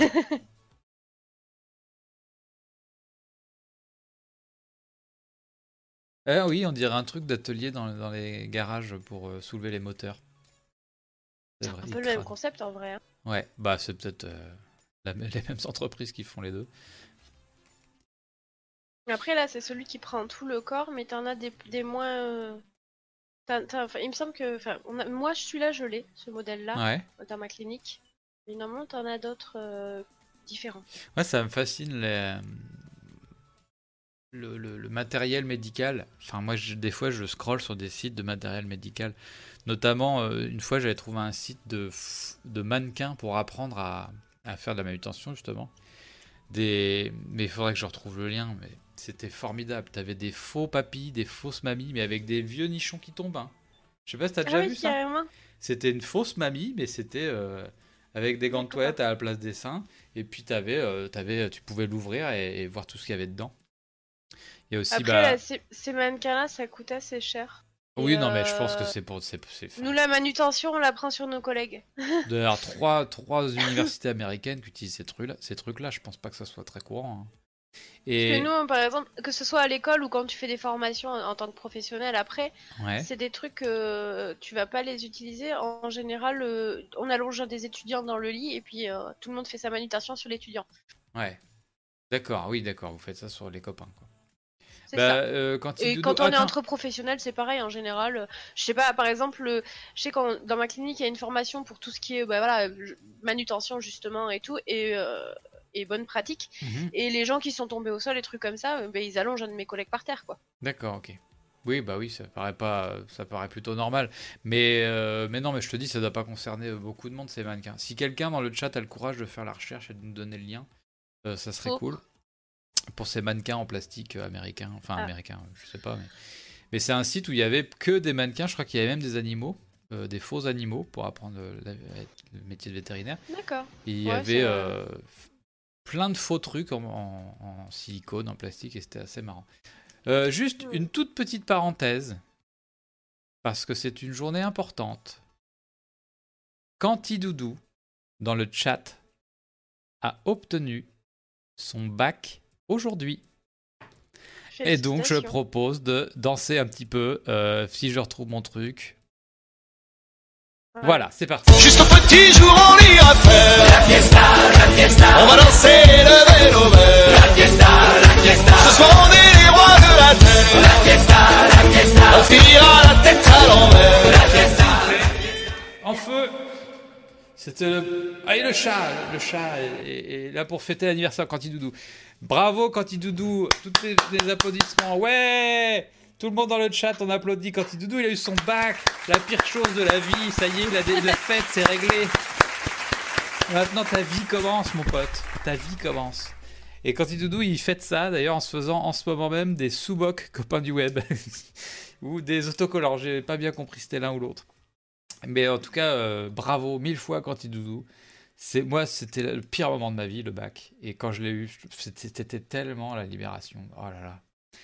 Moi, c'était un traumatisme. Donc, euh, donc Ouais, non, moi, c'était mémoire infirmier, tu vois. Ton mémoire d'infirmier? Ah ouais. Ah oui. Bah tiens, bah raconte. Non. Ah, bah pourquoi? Ah non, l'école d'infirmière, c'est. euh, Ce serait à refaire, je ne referais pas. Alors, Donc. Et du coup, tu, tu ferais plus ce métier. Non, bah, du coup, tant pis. Ah ouais. Non, vraiment, non. Ah ouais, non, j'en ai vraiment un souvenir. euh, C'est bien marqué. euh, Et euh, moi, Un franchement, ouais, non, euh, ça valait, ça vaut pas le pet. Je referai pas, Ah je referai pas le... mon métier pour, euh, pour cette école, ça c'est sûr. Juste pour pas le refaire. Je ferai autre chose, je trouverai autre chose. Ah c'est ouf. Et pourtant, je vous assure que j'aime mon métier. Hein. C'est... pas une blague et j'adore ce que je fais. Mais alors, je suis c'est contente d'avoir réussi d'ailleurs. c'est trop personnel si je te pose la question de pourquoi euh, t'aimes pas cette école? Est-ce que c'était, Je- est-ce que c'était ton parcours particulièrement ou est-ce que vraiment les études d'infirmière c'est de la merde? Ah, je suis pas la seule à, à penser que, que c'est quand même une formation qui, est- qui peut être assez affreuse en fait. Ah ouais. Après, je pense que c'est peut-être pas dans tous les IFSI, mais bon, j'ai eu des échos d'autres euh, d'autres IFSI et il y a quand même pas mal d'endroits où voilà, il y a une pression qui est mise sur le résultat et tout qui fait qu'il y a des fois ils oublient un... enfin euh, ils oublient un petit peu qu'on est des êtres humains. côté aussi. humain, ouais. Ils sont pas toujours très cool. Moi, je sais que j'ai fait une... ouais, j'ai vraiment vécu très très mal, euh, notamment mes, mes, mes dernières deuxième, troisième année surtout. Ouais. T'as, t'as trois ans à faire. Moi, Donc, j'avais quand t'as eu 4, j'ai ton- redoublé. Ah t'as redoublé? Quelle année? Ouais, La dernière? Euh, j'ai redoublé la deuxième année. La deuxième? Ouais. Merde. Alors je savais pas que c'était si si traumatisant comme. Après, il y, a- il y a des gens, je pense, qui le vivent très bien, hein, et puis ça doit dépendre aussi des IFSI et tout, mais euh, voilà, après, moi, je l'ai très mal vécu. Je suis pas la seule dans mon entourage. Donc Ouais. après, euh, voilà. Mais après, Ok. c'est- ça, dé- je sais, ça dépend des effectifs, ça dépend peut-être aussi de sur qui tu tombes, parce qu'il y a des gens qui sont pas cool, quoi. Hmm. Mais voilà, après, euh, c'est un peu partout pareil, je pense qu'il doit y avoir d'autres écoles qui sont pourries. Mais moi, clairement, ouais, ce sera à refaire, je le fais pas. Euh, Alors j'ai vu ta question, Luc Duff. Elle est un peu hors sujet aussi, puisqu'on s'intéresse plutôt à la technique et à la méthode plutôt qu'à l'aspect humain. Mais euh, vu que tu insistes, parce qu'en fait, c'est le concept, c'est que j'essaye. C'est pas par, euh, par étroitesse d'esprit, c'est parce que je pense que souvent on parle d'infirmière comme d'un métier. Enfin, souvent on aborde la question du métier par euh, le côté humain, etc., mais rarement par le côté technique et méthodologique. Et moi, c'est ce qui m'intéresse plus. Parce que, voilà, copain du web, c'est. Ta vision le but. des choses, parce que a- j'ai beaucoup de gens qui, qui m'ont sorti des trucs genre, mais qu'est-ce que tu fais toi? Parce que bon, c'est le médecin. Oui, dans les films, c'est le médecin qui fait tout. Viens, mon cœur, monte. Euh, dans le médecin, c'est dans, dans les films, c'est le médecin qui fait La tout. Qui Euh, arrive, là, non? non, c'est au chat, mais il attendait comme, comme une andouille. Donc bon. Et euh, Le chat qui s'appelle. virus. Sors-moi ça de la maison immédiatement T'es une infirmière ou t'es pas une infirmière C'est scandaleux de vivre avec un virus. Mais il est trop mignon. c'est une bonne patte en plus. D'accord. Ouais, excuse-moi, je t'ai c'est un coupé. chat, un, un chat ramassé dans la rue. D'accord, bah, le, quel grand cœur. On y est, on y Il est, on est en plein est- dedans. Donc C'est vas-y, lui qui m'a choisi, c'est pas moi. voilà, c'est bien. Il, il, est- il squatte chez, chez toi. Enfin, tu squattes chez lui plutôt. Donc, Bon, on tu va dire qu'on disais, vit ensemble. les gens pensent que les infirmières en branlent pas une et que c'est le médecin qui fait tout. Il y a certaines personnes qui pensent, mais tu sais, c'est un peu à cause des séries que t'as euh, urgence, machin et tout. Ils pensent que les prises de sang c'est le médecin, que euh, je sais pas, euh, voilà, nous à part passer des vaccins, on fait rien quoi. J'en ai eu qui m'ont fait des remarques comme ça. Alors que ben non, non, le médecin il, a- il prend en charge 30 patients, non, il fait pas les, pri- les prises de sang de 30 patients, plus aller au bloc ou des conneries comme ça. Enfin, Ah non, Chacun non, ça son bosse. hein. Et toi, t'es pas très concerné par ce qui se passe un peu, euh, vu que t'es-. Peut-être que je dis des énormités. Hein. T'es en clinique privée. Est-ce que t'es concerné par les, les... les... Comment on appelle ça? Les- La grogne qu'il y a en ce moment dans le milieu de mé- médical? C'est l'hôpital public qui est en privé, crise. Donc c'est différent en fait. Si- Ouais. S'il y a des décisions, là c'est le public qui, qui, qui, qui a un problème. Je crois pas que s'il y a des décisions, ça nous impacte nous en fait. Nous on est dans le privé, on est un peu à part quoi. Ok. Euh, alors attends, je check les questions dans le chat, j'en vois Non deux. pas qu'il y ait pas des problèmes quand même, hein, mais Ah bah je suis persuadé qu'il y en a. Il y en a. Je sais. eh ben, Est-ce que tu peux dire lesquels en gros? Euh, Qui sont particuliers au, au, au privé? Le manque de personnel? Ah ouais? Parce que, euh, il Ah n'y a ouais. pas que dans le public. Non non. Ah ouais. Ah, on manque de personnel. En ce moment, on a beaucoup beaucoup d'intérimaires parce que euh, Ah ouais. parce qu'il y a des arrêts maladie, parce qu'on manque de voilà, on manque de personnes. Il y a des armes Et- maladies pour des causes de burn-out ou pour des causes. Alors, euh, ouais, j'ai des collègues qui sont en arrêt maladie, alors c'est un peu compliqué et c'est de l'ordre assez personnel, donc je Ouais. peux pas trop. Mais euh, ouais, pour des raisons plus psychologiques, d'autres parce qu'elles se sont. Voilà, parce qu'elles ont- sont malades ou elles se sont blessées. euh. J'ai une collègue, euh, c'est sans doute maladie professionnelle, qui a un problème au niveau d'un coude. euh, voilà, j'ai plusieurs, il y a on a plusieurs collègues qui sont arrêtés, ouais, pour, pour des problèmes de santé en fait. Ouais, et elles sont pas remplacées. Bah, là, en ce moment, c'est un peu comme on peut, et puis on a bah, des intérimaires beaucoup. D'accord. Euh, et et, euh, alors du coup, je- j'essaie d'enchaîner sur une question du chat. Est-ce que du coup, dans le, moi, c'est encore une fois, c'est mes a priori. hein. Euh, est-ce que en clinique privée, le- la question du chat, c'est est-ce que vous, il vous arrive d'avoir des ruptures de stock de matériel, de, de- Alors, euh, franchement, pas, pas, pas de façon vraiment gênante, dans le sens où, Hmm. genre, si moi j'ai pas de cathéter, je vais appeler tous les services, je vais en trouver. Euh, on est suffisamment nombreux pour en trouver quelque part. d'accord. Après, euh, je vais avoir des soucis, moi la nuit en tout cas, euh, avec des trucs genre des antibiotiques ou des trucs comme ça, parce que c'est des, des, des- c'est des trucs qui vont, les, par exemple, les antibiotiques en injectable, c'est euh, c'est donné mais au compte-goutte et c'est que quand il y a une prescription particulière et tout. Là, je vais être embêtée des fois. Mais quand j'appelle un peu tous les services, les soins intensifs et tout, souvent j'arrive à trouver Ouais. quand même ce que je veux. Parce Bref, que moi, dans général, ma, niveau matos. dans ma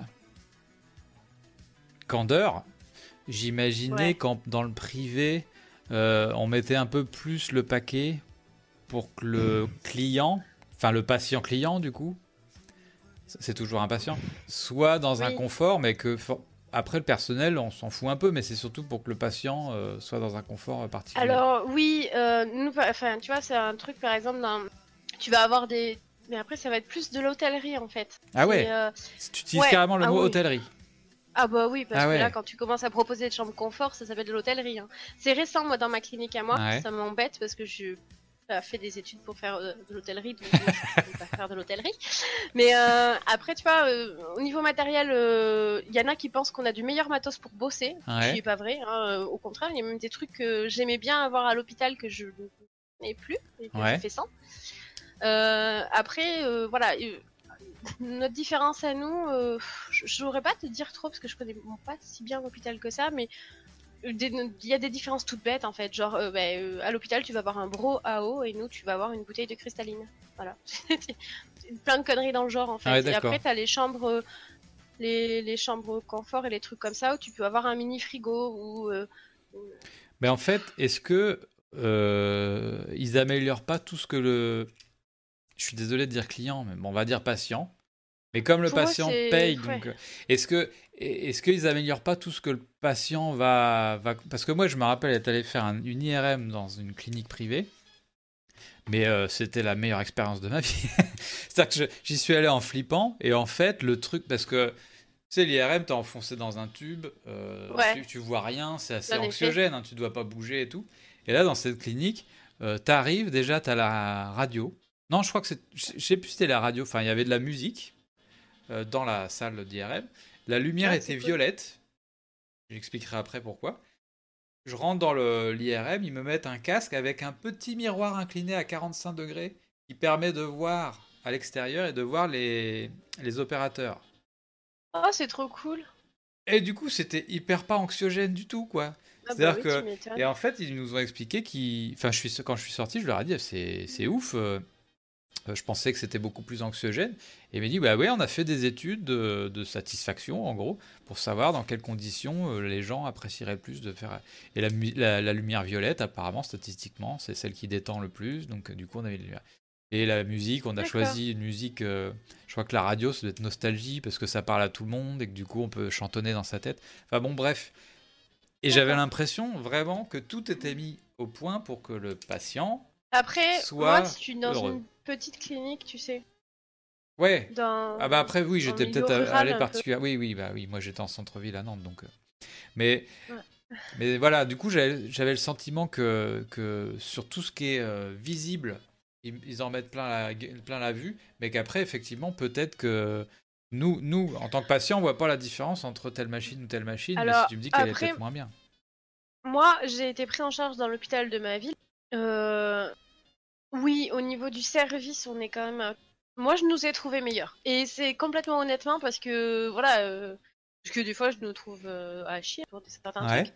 Mais euh, là, je nous ai trouvé meilleurs dans le sens où, à l'hôpital, par exemple, nous, on- une sonnette qui sonne très longtemps, c'est non. Jamais, tu verras pas une sonnette. Je veux dire, moi, quand des fois je réponds à une sonnette que les gens ils me disent ça fait une demi-heure, c'est pas vrai parce que moi je cours partout donc euh, je sais que ça fait pas une demi-heure que tu sonnes, Ok. je le sais. Ouais. Mais bon, après, voilà, si vraiment on laisse sonner une demi-heure, c'est qu'on est vraiment dans la merde. Après, j'ai eu. Voilà, à l'hôpital, j'ai vu que bah, ça sonnait, ça sonnait, ça sonnait, ça sonnait, et qu'elles étaient. Bah, qu'elles faisaient. Ouais, elles bougeaient pas trop. Ouais. Donc voilà, après, euh, t'es mignon, Flo. Mais euh, après, voilà. euh, Après, ça va être, ouais, sur, je te dis, sur des, sur des services, des trucs comme ça. Après, au niveau de la bouffe et tout, je- franchement, je suis pas convaincue qu'on soit meilleur. Mais Ouais. ça fait longtemps que j'ai pas mangé à l'hôpital. Ok. Et après, Tant ouais. euh, Après, je saurais pas te dire exactement, parce que finalement, euh, Ok. s'ils sont peut-être un peu plus coucounés, parce que moi, je sais que les patients qui viennent, ils- en général, me disent qu'ils préfèrent être pris en charge par nous, parce qu'ils se trouvent, euh, voilà, il paraît qu'on est un peu plus sympa. Euh, après, je suis, je sais pas, D'accord. parce qu'on a quand même beaucoup de taf. euh, et euh, si je dis pas de bêtises, on a plus de patients par service qu'à l'hôpital de ma vie. Parce que moi, quand j'y passais en étudiante, j'avais en général un service, c'était 25 patients, un truc comme ça, Mhm. grosso modo. Et moi, je suis plus souvent à 30-35. D'accord. Mais euh, après, est-ce que c'est comparable avec le public? Je- En infirmière par euh, patient Enfin, patient par infirmière Euh, Salut JK.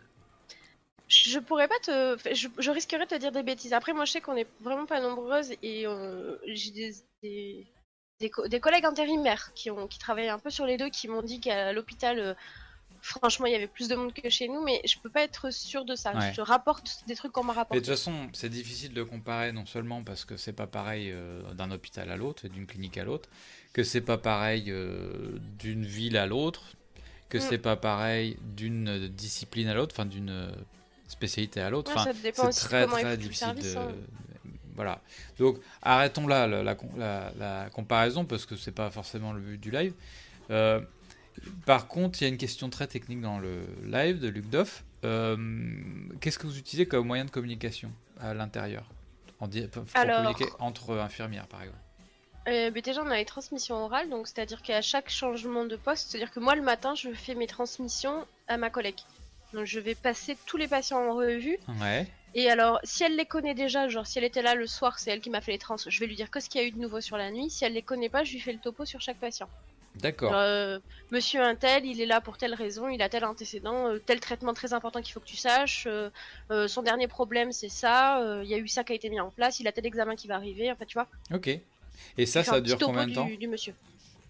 Euh, pff, Ça dépend de combien t'as de patients. Entre 15 et 3 quarts d'heure. Ça va dé... ouais, ouais, une demi-heure. Grosso merdo, on est dans la demi-heure. D'accord. Donc ça te prend quand même une demi-heure le matin? Ouais. De- Enfin, des le fois, matin, euh, toi, t'arrives le soir. Allez, mais- on va dire un quart d'heure, 20 minutes. Je Parce qu'en fait, tu le fais au début de ton service et à la même. fin. Tu le, tu le fais deux fois par service, au début et à la fin. C'est ça. Mes collègues me font les transmissions quand j'arrive le soir et je leur fais le matin. Ok, d'accord. Et qui est-ce qui s'occupe des patients à ce moment-là? Ah bah on est toutes dans la salle de soins, donc si ça sonne, euh, en général l'aide-soignante va répondre. Parce que nous, du coup, on fait nos transmissions infirmières. Elles, elles, elles, se- elles se font des fois des petites transmissions aides-soignantes ou alors elles écoutent les transmissions infirmières. Moi, dans ma clinique, parce que c'est Ah pas ouais. partout pareil. Ok. Et- Voilà. Mais on est toujours dans la salle de soins, donc en fait, si ça sonne, euh, on leur répondra quand même. Ok. Euh, et, et vous avez des, un te- enfin, des talkie-walkie, des, des... Non. Non, même pas un ni téléphone. ni beeper, ni rien du tout. Moi, dans ma clinique, Ah la ouais. seule chose que j'ai, c'est un tableau avec les sonnettes. Tu veux contacter un médecin? Je téléphone. avec ton téléphone? Non, j'ai un téléphone. euh, Ah. Ah, ouais, si tu as parlé, j'ai un téléphone, mais un téléphone, euh, voilà, un, téléphone euh, enfin, normal, D'accord. et, et- mais pas, pas un fixe. mais que je peux que je peux portable. promener, ouais, avec moi. Ah, que tu peux promener, mais que Mm, tu n'as pas. ouais. Tout le monde n'a pas son téléphone. Non, j'ai un téléphone par service. On a un téléphone dans le service. euh, voilà, c'est le téléphone du service que Ah, tu peux, un ah, truc euh, sans fil, quoi, que tu peux enlever de la base et que tu poses sur ton chariot. D'accord, ok. Euh. Je Et après, si- au niveau des transmissions, de tout ce qu'on peut faire comme transmission, Ouais. c'est oral. T'as les transmissions écrites, puisque dès qu'il se passe un truc, on est censé le noter sur le Yes. dossier. Oh. Euh, des fois, certains, certains services ont un support papier aussi, euh, une sorte de planification en fait, où il y a tout marqué, les problèmes, les antécédents, les machins. Ça dépend des services, elles ont chacune leur feuille. Ça, c'est pas au seul- pied du lit, ça. C'est pas le truc qui est accroché au pied du lit. Non, il y a, pas de truc accroché au pied du lit. Ah ouais? Ça ça, existe ça plus? se faisait avant. C'était Ah. la fiche de Et température Maintenant, ils mettent pas là des euh, iPads euh, dans le temps. avec des, des vidéos du mec quand il allait bien. Mais après, euh, mais après peut-être que peut-être qu'il y a des endroits où ils gardent la fiche de température au pied du lit, mais nous, on- nous non. D'accord, ok. C'est informatisé en plus, donc euh, les températures elles sont sur notre ordi. Donc un patient arrive, il est informatisé, Euh, ouais, bah oui. il est rentré dans l'informatique. Est-ce qu'il a un ça. petit bracelet avec un code barre ou un... Euh, non, il a un petit bracelet avec son nom, euh, son sa nom. chambre, sa date de naissance, son adresse. Donc les, patients sont, sont désignés par leur nom Oui. Vous dites pas le patient de la 115 ou le... Alors pendant les trains ça peut arriver, mais on a, voilà, toutes, le- on oui, a toutes oui. les noms des messieurs. Après, si ça m'est déjà arrivé d'avoir quelqu'un qui est là sous anonymat, en Ah général on lui donne un nom comme euh, Monsieur X ou une. Ouais, j'ai eu une fois quelqu'un qui était sous anonymat. Pour quelle raison? Je sais pas. c'est le principe d'être sous anonymat, c'est que je ne dois pas savoir pourquoi. Ouais, mais, mais, ça m'est euh, arrivé qu'une seule fois, tu vois. pour quelle J'ai eu raison un ça- patient anonyme. tu sais, tu sais peut-être pour, pour quelle raison ça peut arriver. C'est un mec qui est sous protection, euh, enfin, policière. Entre nous, c'était la première fois que ça arrivé. Ah ouais, J'étais euh, aussi surprise que toi. Ok, d'accord. Disons, ça c'est drôle. Et on l'avait appelé, bah, il était Monsieur X du coup sur notre feuille. D'accord. Et le mec, il, il était. Il était de dos dans la pièce et il fallait pas Non, non, non, non. Par contre, on pouvait, voilà, je pouvais le voir euh, comme je voulais, il n'y avait pas de problème. Ça doit être chaud l'ai une reconnu, donc je ne à mec, euh, être. à un mec par derrière. Euh, ben Perrin, ta question, euh, elle a déjà été plus ou moins posée, euh, mais bon, on va y répondre très très vite. Est-ce que ça t'arrive de prendre des décisions médicales dans l'urgence? Oui. Oui, oui, ça peut arriver que je fasse un truc avant de le faire prescrire. Mais si c'est dans l'urgence vitale, c'est pas un problème. Je peux le faire prescrire après. Je veux dire, par exemple, comme je te disais. euh, Épinéphrine dans Ah, le cœur, tu peux le faire? Non, ça non. Ah, et même si le mec est à tes pieds en train de convulser, tu ne peux pas le faire? Non, mais par exemple, poser du matériel que d'habitude j'attendrai mon médecin. Tu vois, genre, une sonde nasogastrique, je vais pas forcément la poser de moi-même. De base, s'il n'y a pas d'urgence, s'il y a une urgence, Oui. je vais carrément la poser tout de suite. Hein. Je vais pas chercher à comprendre euh, Ouais.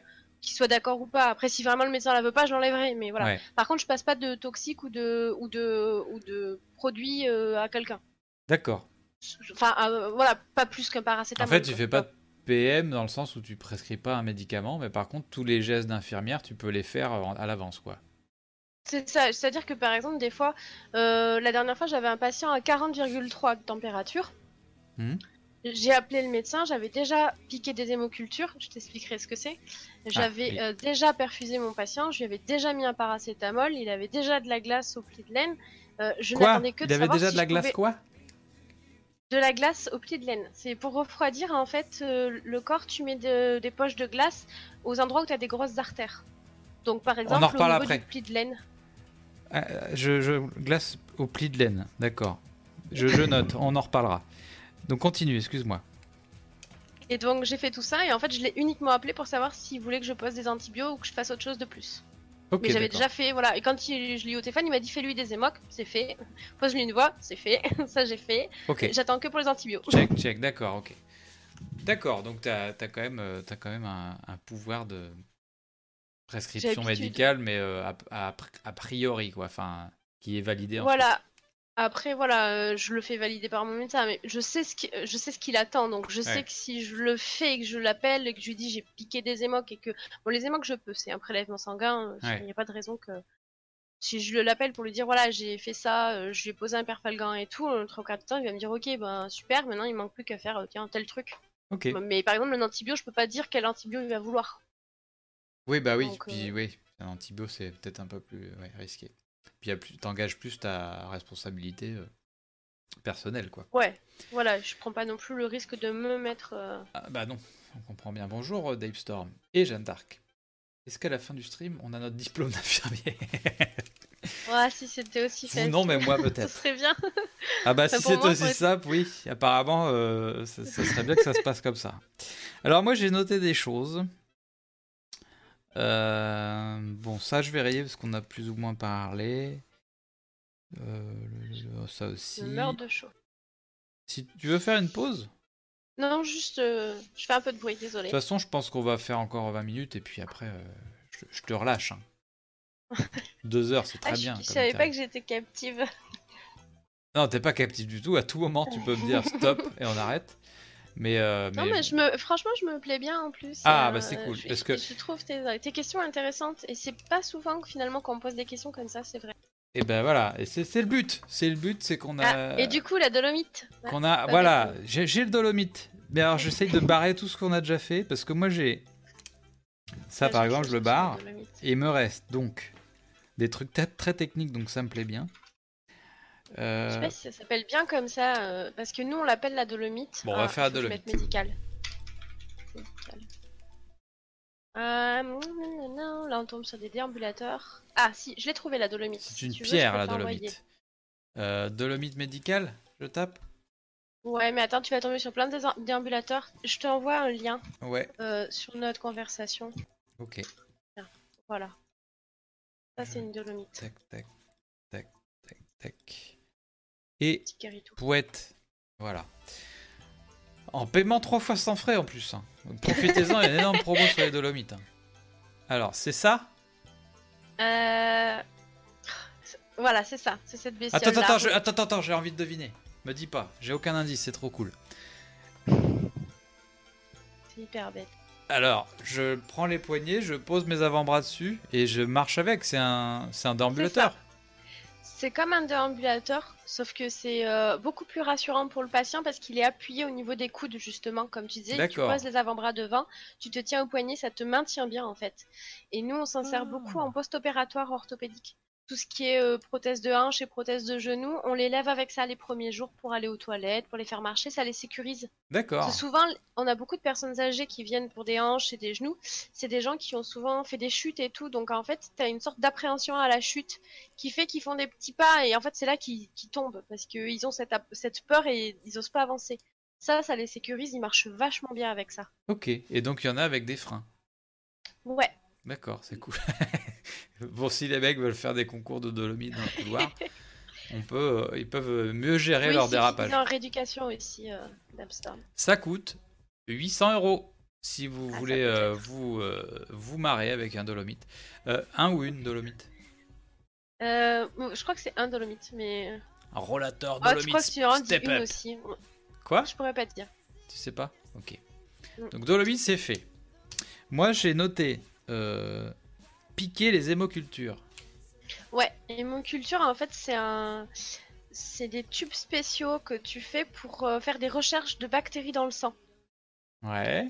Tu vas avoir une partie, euh, tu vas en piquer par, euh, par série en fait, et une série c'est un tube euh, de, pour les bactéries anaérobiques et un tube pour les bactéries aérobiques.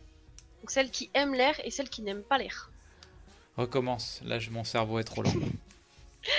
Euh, c'est en fait, attends, déjà je vais trouver les- la, la tronche des peaux, euh, hémoculture. Les, les hémocultures, ça se fait pour rechercher, donc je te disais, des bactéries dans le sang. Euh, pour voir si quelqu'un Ok. voilà, fait pas un début de septicémie ou une connerie dans le genre. Bah tiens, ceux-là ils sont parfaits. Ah on met ça dans des pots, c'est ça que tu veux dire, d'accord?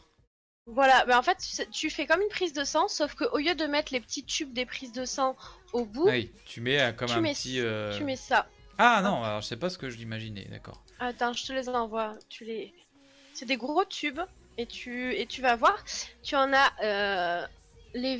Bah, tu vois, aérobique, c'est les verts, et l'autre, c'est anaérobique. C'est D'accord. pour... euh, tu vois C'est Ouais. pour les bactéries, en fait. Ok. Et donc, euh, ça va être pour voir si tu as des bactéries dans le sang, et celles qui, sont... qui aiment l'air et celles qui ne l'aiment pas, en fait. Ça va chercher les deux. Alors, explique-moi, je mets, je pr- prélève le sang, je le mets dans la, la En fait, on-. Non, tu le mets. Enfin, tu Ah. piques comme une, comme une voie, comme une perfusion, sauf que tu mets un petit tuyau au, au bout en fait de ta, de ta. Ah oui, C'est comme si tu faisais une prise de sang, sauf que t'as une petite, un- une toute petite aiguille qu'on appelle une épi crânienne, souvent. Attends, je vais te trouver ah une ouais, crânienne, voir. je veux bien voir ça. décidément. En fait, le moindre truc que je vais t'expliquer, il y a plein de mots en fait. Mais trop bien. Ah bah super. Ouais, épi crânienne, si tu tapes, tu vas tomber que sur ça et c'est du propre. Si tu veux le chercher toi-même, pire. Épicrânienne. Ouais. Ok, Voilà, c'est ces petites aiguilles à ailettes, tu vois, avec un Ouais. fil. ok. Et en fait, tu vas adapter tes, tes gros tubes euh, de d'hémoculture au bout. Et tu vas faire comme une prise de sang, sauf que ça va passer dans ce petit tube et dans le pot après. Et il faut à peu près 8 millilitres dans. Ouais, je crois que c'est 8 millilitres dans chaque pot. Ouais. Et après, ça va au labo. Le labo analyse. Euh, on dit que ça pousse quand il y a des bactéries qui se développent dans les pots. Ouais. Et sinon, c'est que c'est négatif et que t'as pas, t'as, t'as pas de bactéries dans le sang. Voilà. D'accord. Mais si les hémocs poussent, on va savoir quelle bactérie c'est. Si... C'est pour ça qu'il faut des aé- aérobiques et anaérobiques, puisque tu as des bactéries qui, qui prolifèrent avec, du... avec l'air et d'autres qui ne les supportent pas. D'accord. Et en fait, euh, tu veux, ils, vont... ils vont savoir quelle bactérie c'est, et on pourra faire une antibiothérapie adaptée. Ok, d'accord. Et alors, il y a une les différence entre le pot rouge et le pot vert? Mais c'est ça, t'en as une, c'est euh, les bactéries qui. C'est pour, c'est un pot euh, en fait, pour accueillir celles qui aiment l'air et les autres qui aiment pas l'air. Mais comment tu. Comment C'est tu écrit sais... dessus, regarde, ouais. anaérobique Mais et comment, aérobique. comment tu sélectionnes? En fait, c'est pas. Tu, tu, tu Tu les sélectionnes fais pas les bac- série, tu fais toujours les deux. Tu fais les deux et du coup, tu. Tu- Voilà, le- les pots sont pas faits de la même manière, on est d'accord.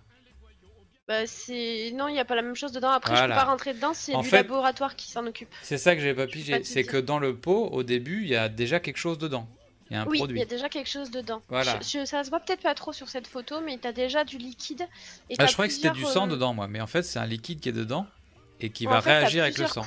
D'accord. Ok, d'accord, ok, ça y est, j'ai pigé. Dans, tu mets le sang dans cette fiole dans laquelle il y a déjà un produit, et en fonction de la réaction, on saura s'il y a telle ou telle bactérie. C'est ça. Piquer les hémocultures. Donc ça, c'est faire une hémoculture, ok. On avait la glace de laine. Alors, la glace au pli de laine. En fait, c'est hyper pli de bête, laine. c'est juste que tu sais pas ce que c'est que le pli de laine, je pense. Non, Le pli de laine, c'est le. Bah, en fait, c'est le. le... C'est ton pli, en fait, entre, entre ton pubis et ta jambe. C'est le. le... Le pli de laine. Il est là, regarde. Voilà, c'est ça. Et donc, quand tu mets ça. de la glace à cet endroit-là... Ah, parce qu'il y a... des- Ça refro- Ouais, vas-y. T'as une grosse arte- t'as l'artère fémorale qui passe là. D'accord. Et du coup, Et ça Quand refroidit. t'as- Ben oui, ça refroidit le sang de l'artère fémorale qui va refroidir le reste du corps du coup. D'accord. Donc quand vous avez... euh, Parce que qu'est-ce qu'il arrive à la personne pour que tu lui fasses ça? C'est qu'elle avait 42 fièvre. D'accord. Donc quand et vous avez de la fièvre... Vite, donc en plus des traitements, je lui ai mis de la glace. D'accord. Donc moi, si je suis chez moi, j'ai 30-40 de fièvre, au lieu de me mettre de la glace sur le front comme un connard, il vaut mieux que j'en mette là où j'ai des artères qui passent. Ouais, ou t'as des gros Eh ben. vaisseaux, donc tu peux en mettre là, tu peux en mettre. Ou alors, moi j'aime pas trop, mais tu peux le mettre sous les bras. Sinon, t'as derrière la nuque, ça marche aussi. Derrière la nuque, ok. Et euh, après, le pli de laine, c'est le plus efficace. T'as la grosse artère fémorale et c'est une belle grosse artère celle-là. Donc, euh, tu vas bien refroidir le, le, le sang. Et le sang, comme il va se balader partout. euh, Mais- Oui, je- ouais, Flo, c'est ça, sous les aisselles aussi. Jean, euh, Jean- Chamandali, t'as tout à fait raison. Jean Gabin, j'ai chopé Jean Gabin pendant la canicule avec une bouteille d'eau entre les pattes. Elle était en train de se rafraîchir et euh, elle s'est mis une bouteille d'eau bah, sous le badagouin là parce qu'elle a, elle a lu que que c'était le meilleur moyen de se rafraîchir. Donc du coup, bah on est en plein dedans. Elle s'est mis un truc, au- Et- bah pas exactement sur le pli de laine, Bah, mais elle a essayé de refroidir son, ouais, son, son sang. en fait. Mais après, euh, c'est- logique quand il réfléchit. Euh, les grosses artères, c'est là où il va y avoir le plus de sang qui passe. Si tu as une grosse température et que tu arrives à faire baisser la température un tout petit peu du sang, ouais, tu vas te rafraîchir. ouais, bah oui, oui, d'accord. Mais alors du coup, Donc, quand- euh, quand je il le fait fais pas à tous les coups parce que c'est désagréable hein, de l'avoir Ah ouais. de la glace au pli de laine. Surtout qu'avec la fièvre, t'as souvent froid. Mais bon, là, par exemple, mon patient, il avait 40,3. Je voulais qu'il descende vite. ouais, Donc, il avait déjà du paracétamol qui passait en perfusion. ouais, Il avait son antibiotique qui était en train de passer. Et comme je voulais qu'il descende très très vite, je lui ai rajouté de la glace. Comme ça, D'accord. je maximise mes chances que la, la fièvre, elle tombe. Glace au pli de laine. Ça c'est joli en Yes. plus, je trouve. Ça fait, euh, c'est assez poétique. Glace au pli de laine. Euh, parce qu'on pourrait imaginer aussi un sorbet qui a goût de de, de l'endroit que le monsieur désigne. Et du coup, euh, non, ça donne beaucoup moins envie. Euh, et je, je signale aussi qu'OP Crotte donnait un autre tips il y a pas y a quelques jours. Elle, elle met un gant de toilette, sans doute humide, au congélateur et après elle se le place, je ne sais pas où, pour se rafraîchir. Voilà, on, a, on en a fini avec ce sujet. Par contre, si vous utilisez quelque chose comme euh, un pain de glace ou, euh, ou une vessie de glace ou des trucs dans le genre, de bien le mettre dans un linge. D'accord. Ouais, vessie de glace, ça fait un drôle de nom, mais c'est une poche où tu mets de la glace dedans en fait. Ok. Bien mettre un linge autour parce que le plastique sur la peau, vous allez vous brûler. Ah Vous notez ça? Euh, Je signale quand même au passage que Jean Gabin avait enroulé sa bouteille dans un tissu. Donc tu vois, Dans un, dans un linge, ah ben, elle avait raison. dans une petite serviette. Euh, ouais, j'ai euh, pas voilà. entendu la fin, c'est pour ça que je dis. Ah non, c'est ça. mais elle a ça. raison parce que sinon elle se serait brûlé la peau en fait. Alors, Ke- Keflo qui demande si on peut se mettre la glace sous les aisselles. Oui, oui, Ah putain, je, l'ai dit, ouais. Mais, euh, si, hein. mais Flo il a raison.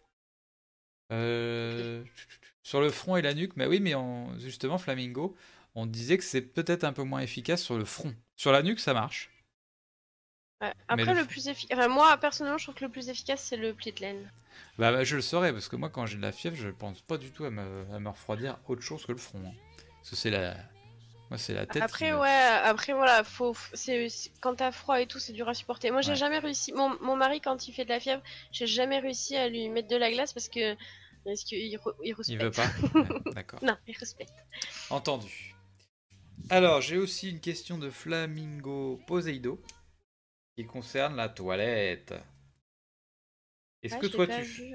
Oh bah elle, est- elle date d'il y a une heure, je crois. Je l'ai noté tout à l'heure. Euh, Ah, tu prends des notes et tout, moi j'arrive pas, je suis dans mon truc. J'essaye. C'est la première fois que je fais ça. C'est la première... Je suis pas du tout du genre à prendre des notes, mais c'est, ça serait dommage de pas en prendre parce que par exemple, il y a plein de trucs que j'aurais oubliés, genre les trois dernières questions que je t'ai posées. Euh, est-ce que ça t'arrive encore d'en faire des toilettes ou c'est plutôt les aides-soignants? Oui. Ouais? Après, ça va dépendre des endroits où tu es et tout, mais moi, ça m'arrive encore de faire des toilettes euh, parce que je travaille de nuit, donc j'aurai moins de raisons de faire des toilettes. Euh, je sais que la journée, les infirmières n'en font pas, ouais. mais nous, on est que deux la nuit. Donc, quand on a des toilettes à faire, par exemple, pour les dialysés ou les gens qui vont au bloc, on les Ouais. prépare très tôt. Donc, quand il y a une toilette à faire, j'aide ma collègue, je la laisse pas faire une toilette au lit toute seule, quoi. D'accord. Euh, alors il y a, il y a toilette au lit ou toilette dans le, le cabinet de toilette? Alors, t'as toilette au lit, t'as toilette au lavabo, et après, c'est euh, autonome, il se débrouille. D'accord. Et, euh, et en, pour- en pourcentage, il y a beaucoup de gens qui sont en toilette au lit?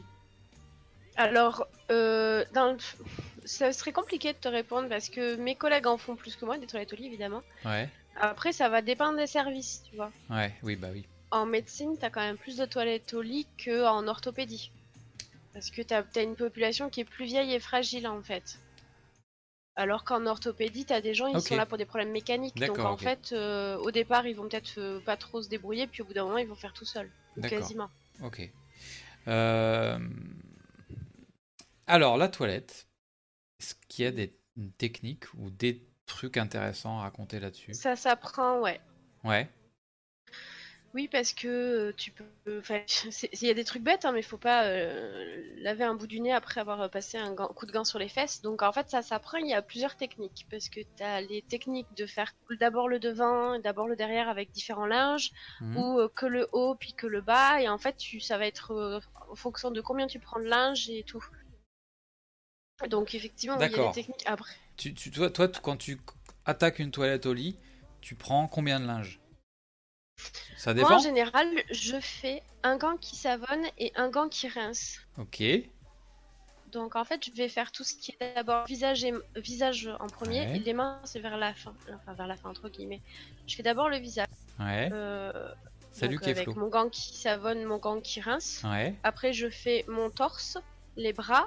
les Ton mains, torse, ah, tu, te du tu te torse. toilettes devant la personne. ouais, c'est ça. C'est marrant, tu t'attribues le torse de la personne qui est en face de toi. Mon torse, je fais mon torse. Oui. Oui, mais parce que si je, je, voilà, en fait, c'est je, je fais mon protocole en fait. Oui, c'est oui, un peu ça le principe quand je t'explique. Donc je fais le, Continue, excuse-moi, je t'interromps, mais c'était rigolo. ouais, j'imagine. Donc, bref, euh, le torse, le dos. Mhm.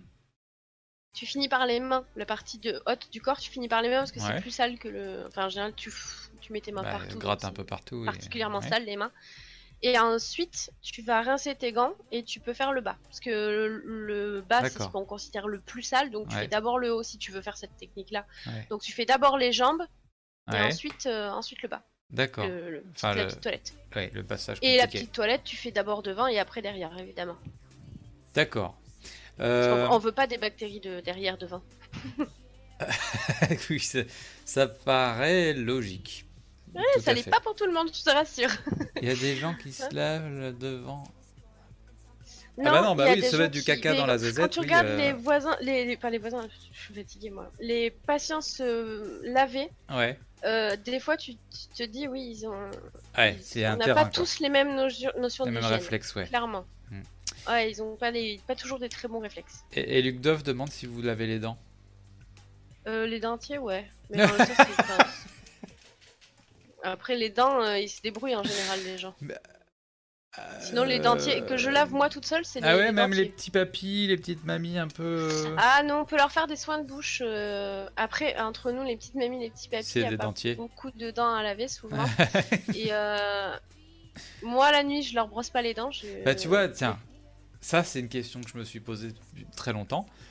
La plupart des gens passés 80 piges, 85, 90, ils ont plus de chicot en vrai?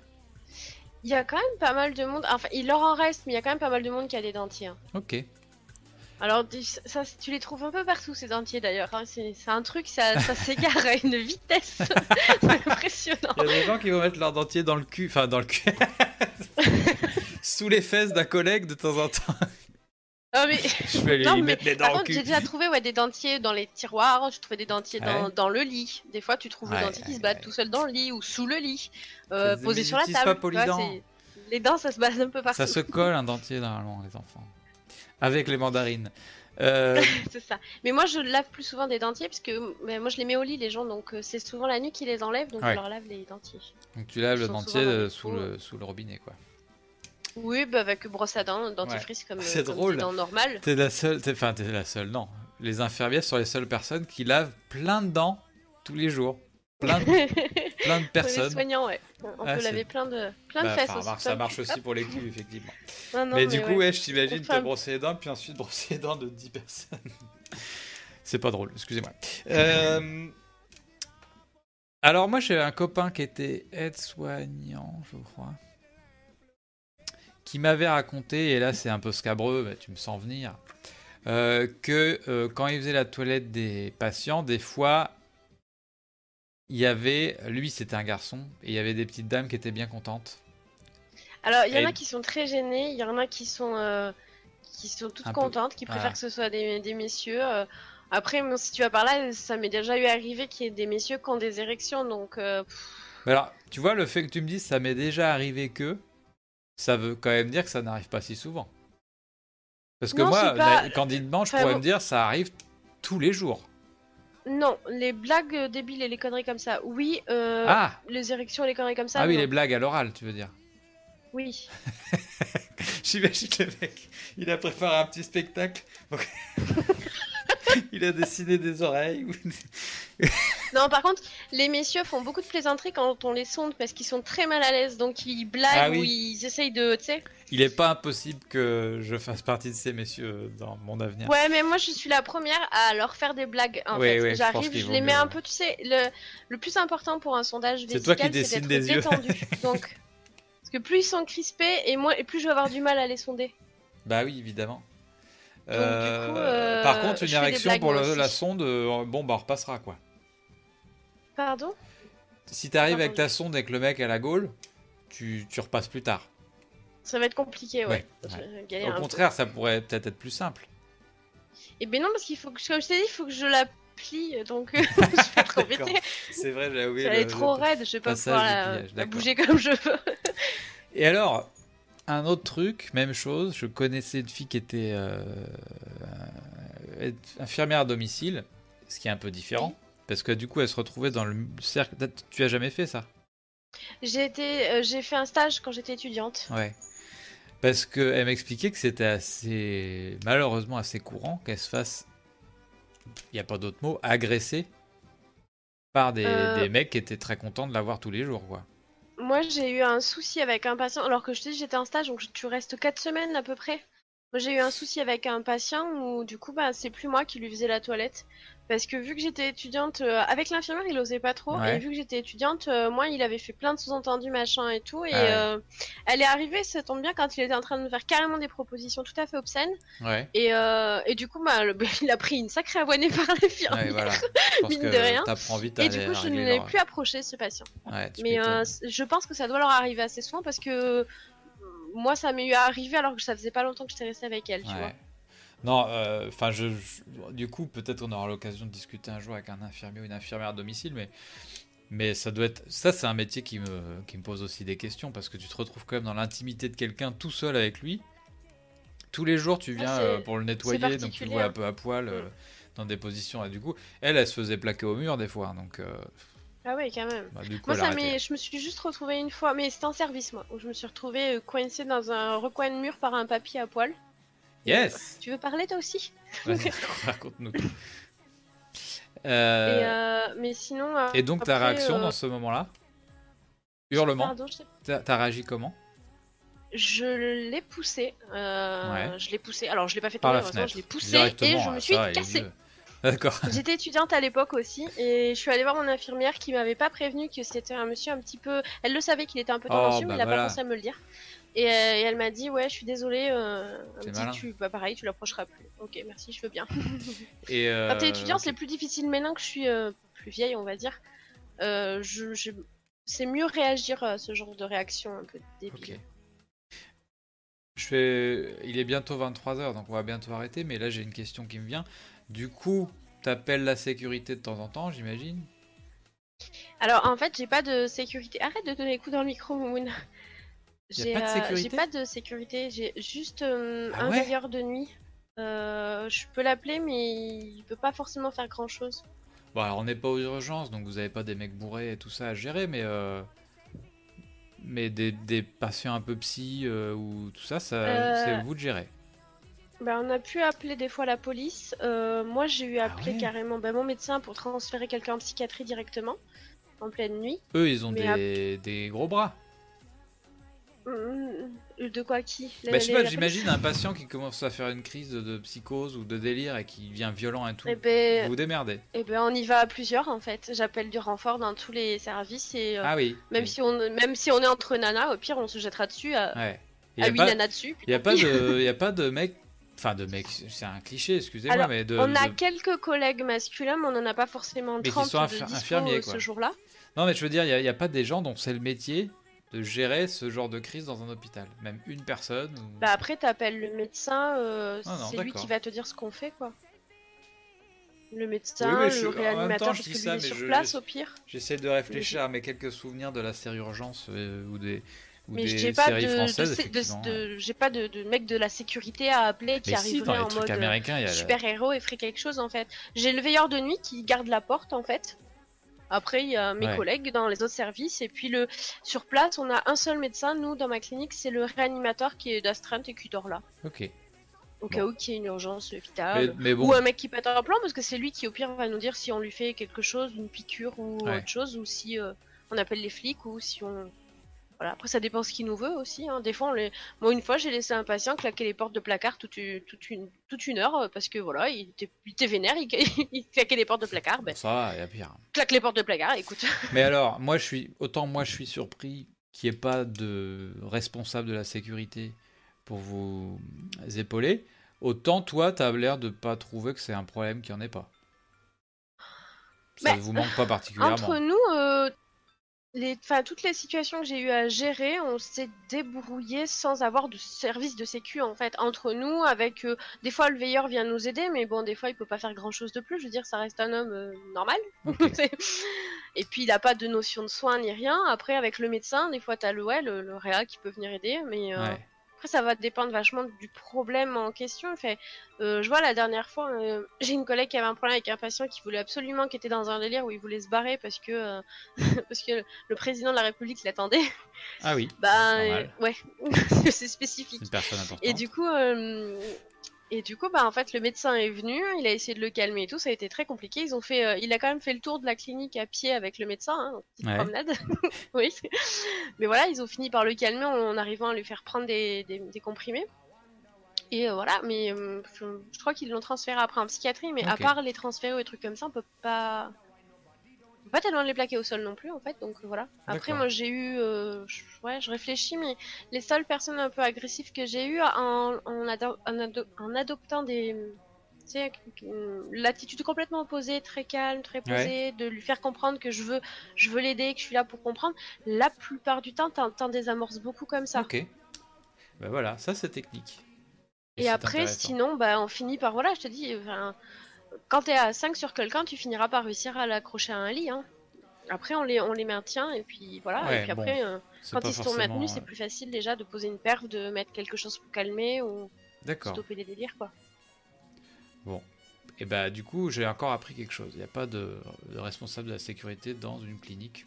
Il y en a peut-être dans certaines, mais Ouais, peut-être qu'il y a des cliniques. où, euh, Nous, on n'a pas de. Voilà, nous, on a juste, je te dis, notre veilleur qui fait le tour, qui ferme toutes les portes pour que personne Ok. fasse d'intrusion, qui surveille les caméras, mais enfin, lui, il est vraiment juste là pour. euh, pour appeler les flics s'il y a quelqu'un qui veut faire l'andouille dans, sur, sur le parking ou dans la clinique. D'accord, cool. Bon, eh ben écoute, je, je, je- je suis mi-heureux, mi-malheureux. Heureux parce que je trouve que ça s'est très bien passé et que je suis très content de ce qu'on a fait. Je trouve que c'était super cool. Ah ça ouais. m'a plu en tout Ouais, cas. je suis très content. Je, je, je m'attendais pas du tout à ce que ça se passe aussi bien. Donc je suis très content. Et je suis un peu malheureux parce que je pense qu'on pourrait faire un live de 8 heures. Donc, Je pense qu'on euh, a- qu'on pourrait parler de plein d'autres choses encore, c'est voilà, clair, oui. il n'est pas interdit qu'un jour euh, je te rappelle pour euh, recauser tout ça. Mais y a pas de souci parce que j'ai passé un bon moment. Franchement, j'an- j'an- j'angoissais pour pas grand chose. Ouais, mais c'est normal, j'angoissais aussi, hein, je savais pas trop dans quoi on allait, et je pense que j'angoisserai à chaque fois parce que je- ça dépend des, des clients, entre guillemets, mais t'étais une très bonne cliente. Parce Bon, que ça va alors. t'as répondu à toutes mes questions clairement, et puis euh, c'était vraiment très très agréable. Euh. Flamingo J'ai trouvé vos, tu vos questions à tous, à toi et, et au chat, très intéressantes. Oui, et puis bienveillante, respectueuse, pas de blagues oui, oui, oui. Je suis très très content de, de cette Ouais. soirée, vraiment. Je suis vraiment content. Euh, bah du coup, je vais, on va quand même se quitter. Donc je, te, je vais te dire au revoir avant de dire au revoir au chat. Ouais. Je, je t'ai pas félicité pour ta cagoule, mais elle est superbe. Ah ouais, bah j'ai fait je sais plus pour quel épisode, mais du coup je l'ai ressorti. Il faut bien qu'elle serve de temps en temps parce qu'elle m'a demandé un peu de mal. hein. C'est du tissu cousu là, donc. euh, Ouais, mais elle est, elle est très très chouette. merci beau, beaucoup. Beau RP. Euh, bah écoute, je te remercie, je t'embrasse. Euh, dans le chat, super merci à tous les deux. On apprend des, des trucs et c'est chill. Très clair, tu as tout bien expliqué, plein de compliments. Donc euh, je te Ouais, laisse les cool. lire. Je te remercie mille fois, Raina. Je sais pas si je, recommande ta chaîne Twitch parce que tu m'as dit que tu Non, streamais non. mais pas trop, donc on n'en parle pas. Pas, besoin de faire de pub. Non, Voilà. c'est pas de la. Je stream que tout très rarement et pas en grande qualité, donc euh, Voilà, bon, pas besoin de faire de pub. entendu. Même si Euh, ça m'arrive de parler boulot, du coup. Ah, bah voilà, bah peut-être si vous voulez discuter du boulot avec Oraina, je- ça, ça t'embête pas, ça, par contre. Peut-être, je sais pas, écoute. Euh, je, je te fais des très très gros bisous, je te remercie 12 milliards de fois, ça m'a fait très plaisir, j'ai passé une bonne soirée. Et, euh, Ouais, et à très bientôt, dans le chat ou à ailleurs. bientôt. Salut Oui, De toute façon, je reviendrai au live. Hein. Bah oui, j'espère bien. Allez, gros bisous Salut Ciao. Oh là là, mais je suis aux anges, je suis vraiment ravi de la soirée qu'on a passée. Ça me fait plaisir. Euh, merci beaucoup. Euh, au- J'ai passé un bon moment. Enfin, franchement, je suis presque ému. Est-ce que je l'ai passé à un bon moment Est-ce que je l'ai passé à bon moment Est-ce que je l'ai passé à bon moment Est-ce que je l'ai passé à bon moment Est-ce que je l'ai passé à bon moment Est-ce que je l'ai passé à bon moment Est-ce que je l'ai passé à bon moment Est-ce que je l'ai passé à bon moment Est-ce que je l'ai passé à bon moment Est-ce que je l'ai passé à bon moment Est-ce que je l'ai bon moment Est-ce que je à bon moment